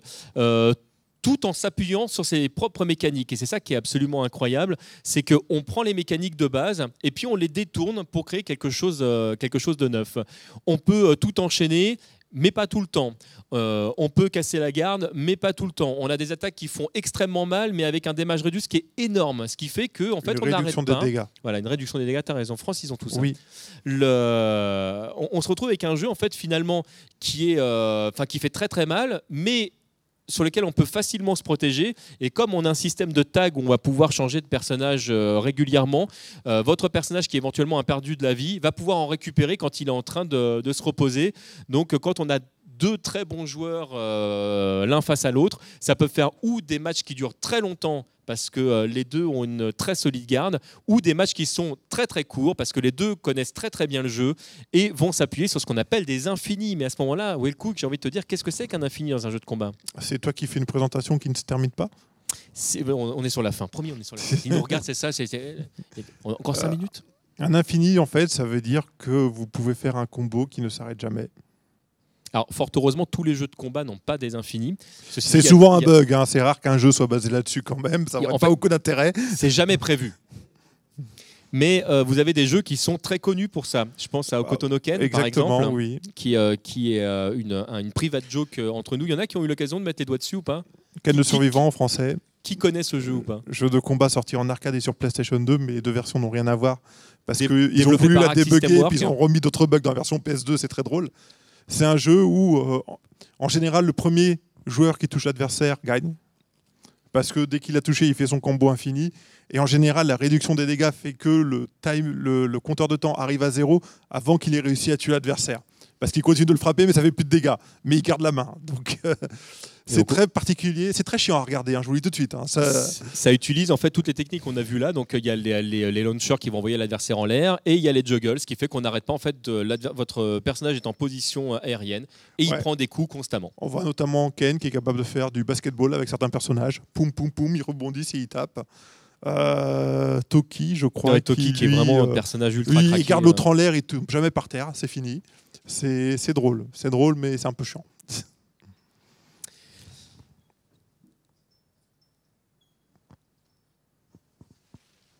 Est-ce qu'il y a des techniques sur lesquelles tu as envie de revenir? Des choses sur lesquelles tu as envie de revenir sur ce qu'on a dit? C'est quoi le Kamehameha? Alors, Kamea- quelqu'un qui a le Kamehameha? Ah, bah là, c'est plus facile, là, hein, tout de suite. Euh, Est-ce que tu voulais évoquer d'autres sujets, toi? Alors oui, on pourrait durer euh, Parce que 300 ça ans, mais le problème c'est qu'au bout d'un moment, là, c'est Uriel qui va nous, nous- nous sortir euh, physiquement de la salle. Et, euh, C'est pas toi qui présente la conférence après. Hmm. C'est pas toi qui présente la conférence après En plus, c'est moi qui Bah voilà, donc, euh, veut. conférence d'après. Est-ce que vous, vous avez des questions sur ce qu'on a eu l'occasion de vous présenter là? Alors juste pour revenir sur, euh, sur tout ce qui a été, euh, euh, évoqué, le jeu de combat en France a quand même dans l'ensemble très mauvaise presse quand on on le connaît pas pour deux raisons. Parce qu'il s'appelle jeu de combat, ce qui fait que c'est quand même deux étiquettes. Voire qui, des fois, on euh, dit jeu de baston, ça en rajoute c'est- une couche. C'est vrai, c'est pas top parce que déjà euh, culturellement en France, euh, le jeu symbolise un petit peu tout ce qui n'est pas sérieux, donc tout ce qui est plutôt enfantin en général. Donc c'est déjà une première barrière. Ça dépend, parce que ça concerne beaucoup Ça plus commence le jeu vidéo mais, euh, que, que d'autres types de jeux, les jeux de plateau, les jeux de rôle, ça. Mmh, C'est on pourra en parler, c'est mais moins on fera un débat là-dessus. que le jeu vidéo en lui-même. On fera, on- on fera un débat là-dessus. Et puis dans un deuxième temps, vous avez effectivement le côté combat, où là, on voit effectivement deux personnages qui se tapent dessus. Donc c'est vrai que si vous n'êtes pas capable de passer euh, au-dessus, de voir les fameuses hitbox dont on voyait tout à l'heure et tous les termes un peu nébuleux dont on, euh, dont on a fait euh, l'évocation, et donc là, j'ai mon fil conducteur sous les yeux, Euh, on n'a pas parlé du huitième des, des termes qui existent dans le, dans, le, dans le jeu de combat, parce que chaque jeu a évidemment ses propres spécificités, vous l'aurez compris. Et il faut savoir une chose aussi, c'est que les éditeurs prenaient un malin plaisir à inventer des termes à chaque fois qu'ils développaient un nouvel, ce qu'ils considéraient comme étant un nouvel élément de gameplay, mais qui n'était pas forcément ça. Mais les Japonais, ils adorent ça en termes de marketing, donner des noms à des trucs et des bidules, alors que ça n'a Bah. aucun intérêt, en disant c'est un super système, ça s'appelle comme ça. Super combo, critical art, euh, ultra. euh, Ouais. euh, Max, tout ça, Desperation enfin, Move, voilà, Super Desperation tout ça, ce ne Move. sont que des super coups spéciaux. hein. C'est exactement la même chose, mais Voilà. ça a plein de noms différents. Et bon, c'est un, des un travers du marketing japonais, au-delà du fait qu'ils adorent spoiler aussi tout ce qu'ils peuvent. Alors, il y a évidemment, vous l'aurez compris, plein de choses qu'on a, qu'on a pas eu l'occasion de- d'évoquer, les techniques euh, euh, en IX, les, enfin, il y a, plein de choses qui existent dans, dans- le jeu de combat euh, en général. Le genre est vraiment ultra profond et a vraiment une histoire qui est à la fois euh, profonde mais très courte, parce que vous l'aurez compris, euh, finalement, le jeu de combat a une histoire qui est relativement récente, mais qui a évolué très très rapidement dans les années 90. Finalement, les jeux auxquels on joue aujourd'hui n'ont que très peu bougé euh, depuis les années 2000. En fait, il n'y a pas eu de grosses évolutions euh, techniques euh, entre les jeux sur lesquels on, on joue aujourd'hui sur ce qui existait. euh, bah, il y a euh, tout doucement 17 ans euh, en arrière. Enfin, quand tu Euh, dis technique, tu veux parler des systèmes de jeu. Des systèmes de jeu. Alors évidemment, parle, les jeux sont euh, beaucoup plus beaux. euh, euh, on fait très attention quand, quand on crée un personnage derrière. Il y a quelque chose qui existe aujourd'hui qui n'existait pas du tout à l'époque, qui est le jeu en ligne, qui a radicalement changé notre façon de, de jouer. Et puis, entre-temps, il y a eu l'arrivée d'Internet. Avant, euh, chacun révisait ses techniques chez lui. La borne d'arcade était l'endroit Oui. où on allait pouvoir... Il est heureusement bien tombé. Je ne sais pas ce que ça va donner où on allait euh, ensuite devoir s'affronter sur, euh, sur la bande d'arcade. Euh, là aujourd'hui, Internet permet vraiment bah, de comprendre justement les mécaniques du jeu, de connaître les fameuses hitbox dont on parlait tout à l'heure, les frame data, donc qui sont les, tout simplement les, les, énormes tableaux sur lesquels on va vous donner les chiffres des frames dont on vous parlait tout à l'heure. Pourquoi quand je tape avec mon personnage à tel moment je me fais toujours taper dessus? Bah, Parce que ton coup il est lent à sortir tout simplement, donc tu peux pas le placer n'importe quand. Voilà. J'allais ajouter quelque chose, mais j'oublie. Oui, juste une chose aussi par rapport à tout ce jargon technique. C'est toujours pareil. Il y a une petite forme d'élitisme pardon, dans l'utilisation d'un jargon où les gens qui sont spécialistes veulent vous faire voir qu'ils sont spécialistes parce qu'ils connaissent les mots qu'utilisent les autres. En réalité, Très c'est souvent mal d'ailleurs. c'est surfait, c'est ce que j'allais dire. Beaucoup de gens utilisent certains termes à leur sauce, euh, sans vraiment savoir d'où ça vient, ce que ça veut dire. Le sens du mot varie en fonction de la bouche de la personne, de, qui ça sort. Donc il ne faut pas se laisser impressionner par tout ça. Et je pense, parce que moi d'ailleurs le jargon en général, il y en a beaucoup, je ne les connais pas, hein, ça me passe au la tête. L'important c'est de jouer et de comprendre en jouant ce qu'il faut faire et qu'on vous explique. Et si jamais quelqu'un part dans des jargons, demandez-lui d'expliquer en français déjà. ça aide beaucoup. Et d'essayer d'être un peu plus terre à terre par l'exemple pour comprendre les mécaniques. Le vocabulaire, c'est vraiment histoire, parce qu'aujourd'hui, il y a de l'e-sport, il y a des gens qui ont besoin de faire des commentaires, de, de faire de l'animation autour de tout ça, donc ils ont besoin d'un jargon, parce que c'est de l'action qui va très vite et qu'il faut commenter, donc c'est très compliqué, donc c'est obligé de devenir très technique, mais il ne faut pas se laisser impressionner par ça. Ouais, une dernière chose, si jamais euh, il y en a parmi vous qui, connaissent mal l'environnement ou le monde du jeu de combat et qui ont envie de, creuser un petit peu tout ça euh, et que vous avez envie de vous mettre à jouer, je conseille fortement de jouer avec quelqu'un qui a un niveau assez proche du sien. Donc quand vous débutez, de prendre plutôt quelqu'un qui, euh, débute parce que c'est beaucoup moins frustrant que de jouer contre quelqu'un qui n'arrête pas de vous mettre des roses tout le temps parce que bah, c'est difficile de progresser dans, ces conditions-là. Mais si jamais vous avez l'occasion de prendre quelqu'un qui est légèrement meilleur que vous, c'est vraiment la meilleure façon d'apprendre parce que vous allez voir euh, que ce niveau est atteignable. Euh, vous allez finir par l'atteindre. Vous allez forcer l'autre à progresser. Donc c'est une manière en fait de, progresser ensemble qui fonctionne relativement bien. Il y a aussi certains jeux qui ont des systèmes de mission, d'entraînement ou ce genre de choses qui vous permettent aussi de rentrer dedans et d'apprendre petit à petit les différentes techniques et possibilités qu'apporte un jeu. Euh, dans les exemples présents, on avait Street Fighter 4 qui avait un mode tutoriel plutôt pas mal. Street Fighter 5, je le trouve un peu plus en retrait parce que je trouve qu'il rentre trop vite juste dans l'enchaînement plus que dans la technique. Ouais, d'ailleurs, il y, a- y a- y a certains personnages, euh, une fois que vous avez passé les deux premières étapes, l'étape 3 est tout de suite. euh, Waouh! Oui, c'est violent. Ouais, Il y en avait un qui était pas mal. euh, Enfin, il y en a qui sont pas mal de ce genre-là, c'est les Guilty Gear, Ouais. où il y a des modes mission qui vous permettent vraiment d'appréhender toutes les étapes du gameplay. Dead or Alive, le dernier, est un tutoriel très très complet qui permet de bien rentrer dans toutes les étapes du gameplay. Le problème, c'est que ce jeu-là a un gameplay beaucoup trop riche pour rentrer dedans de mal quand on est débutant. Les dernières conversions de Vampire Savior. Alors vraiment, les, les, les didacticiels de, de ces jeux sont extrêmement bien faits.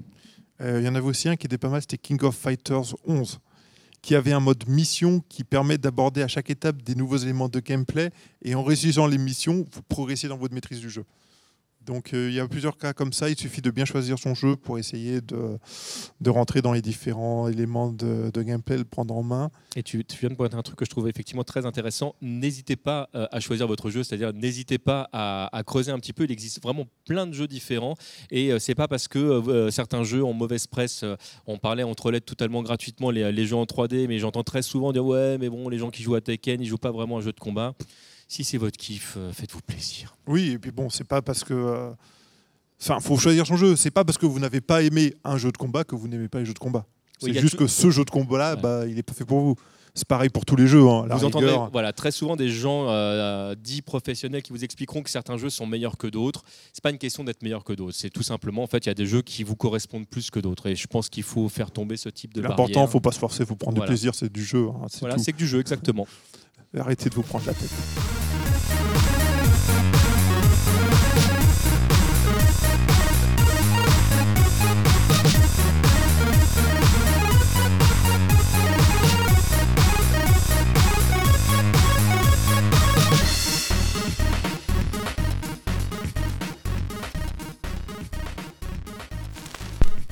tmjc.com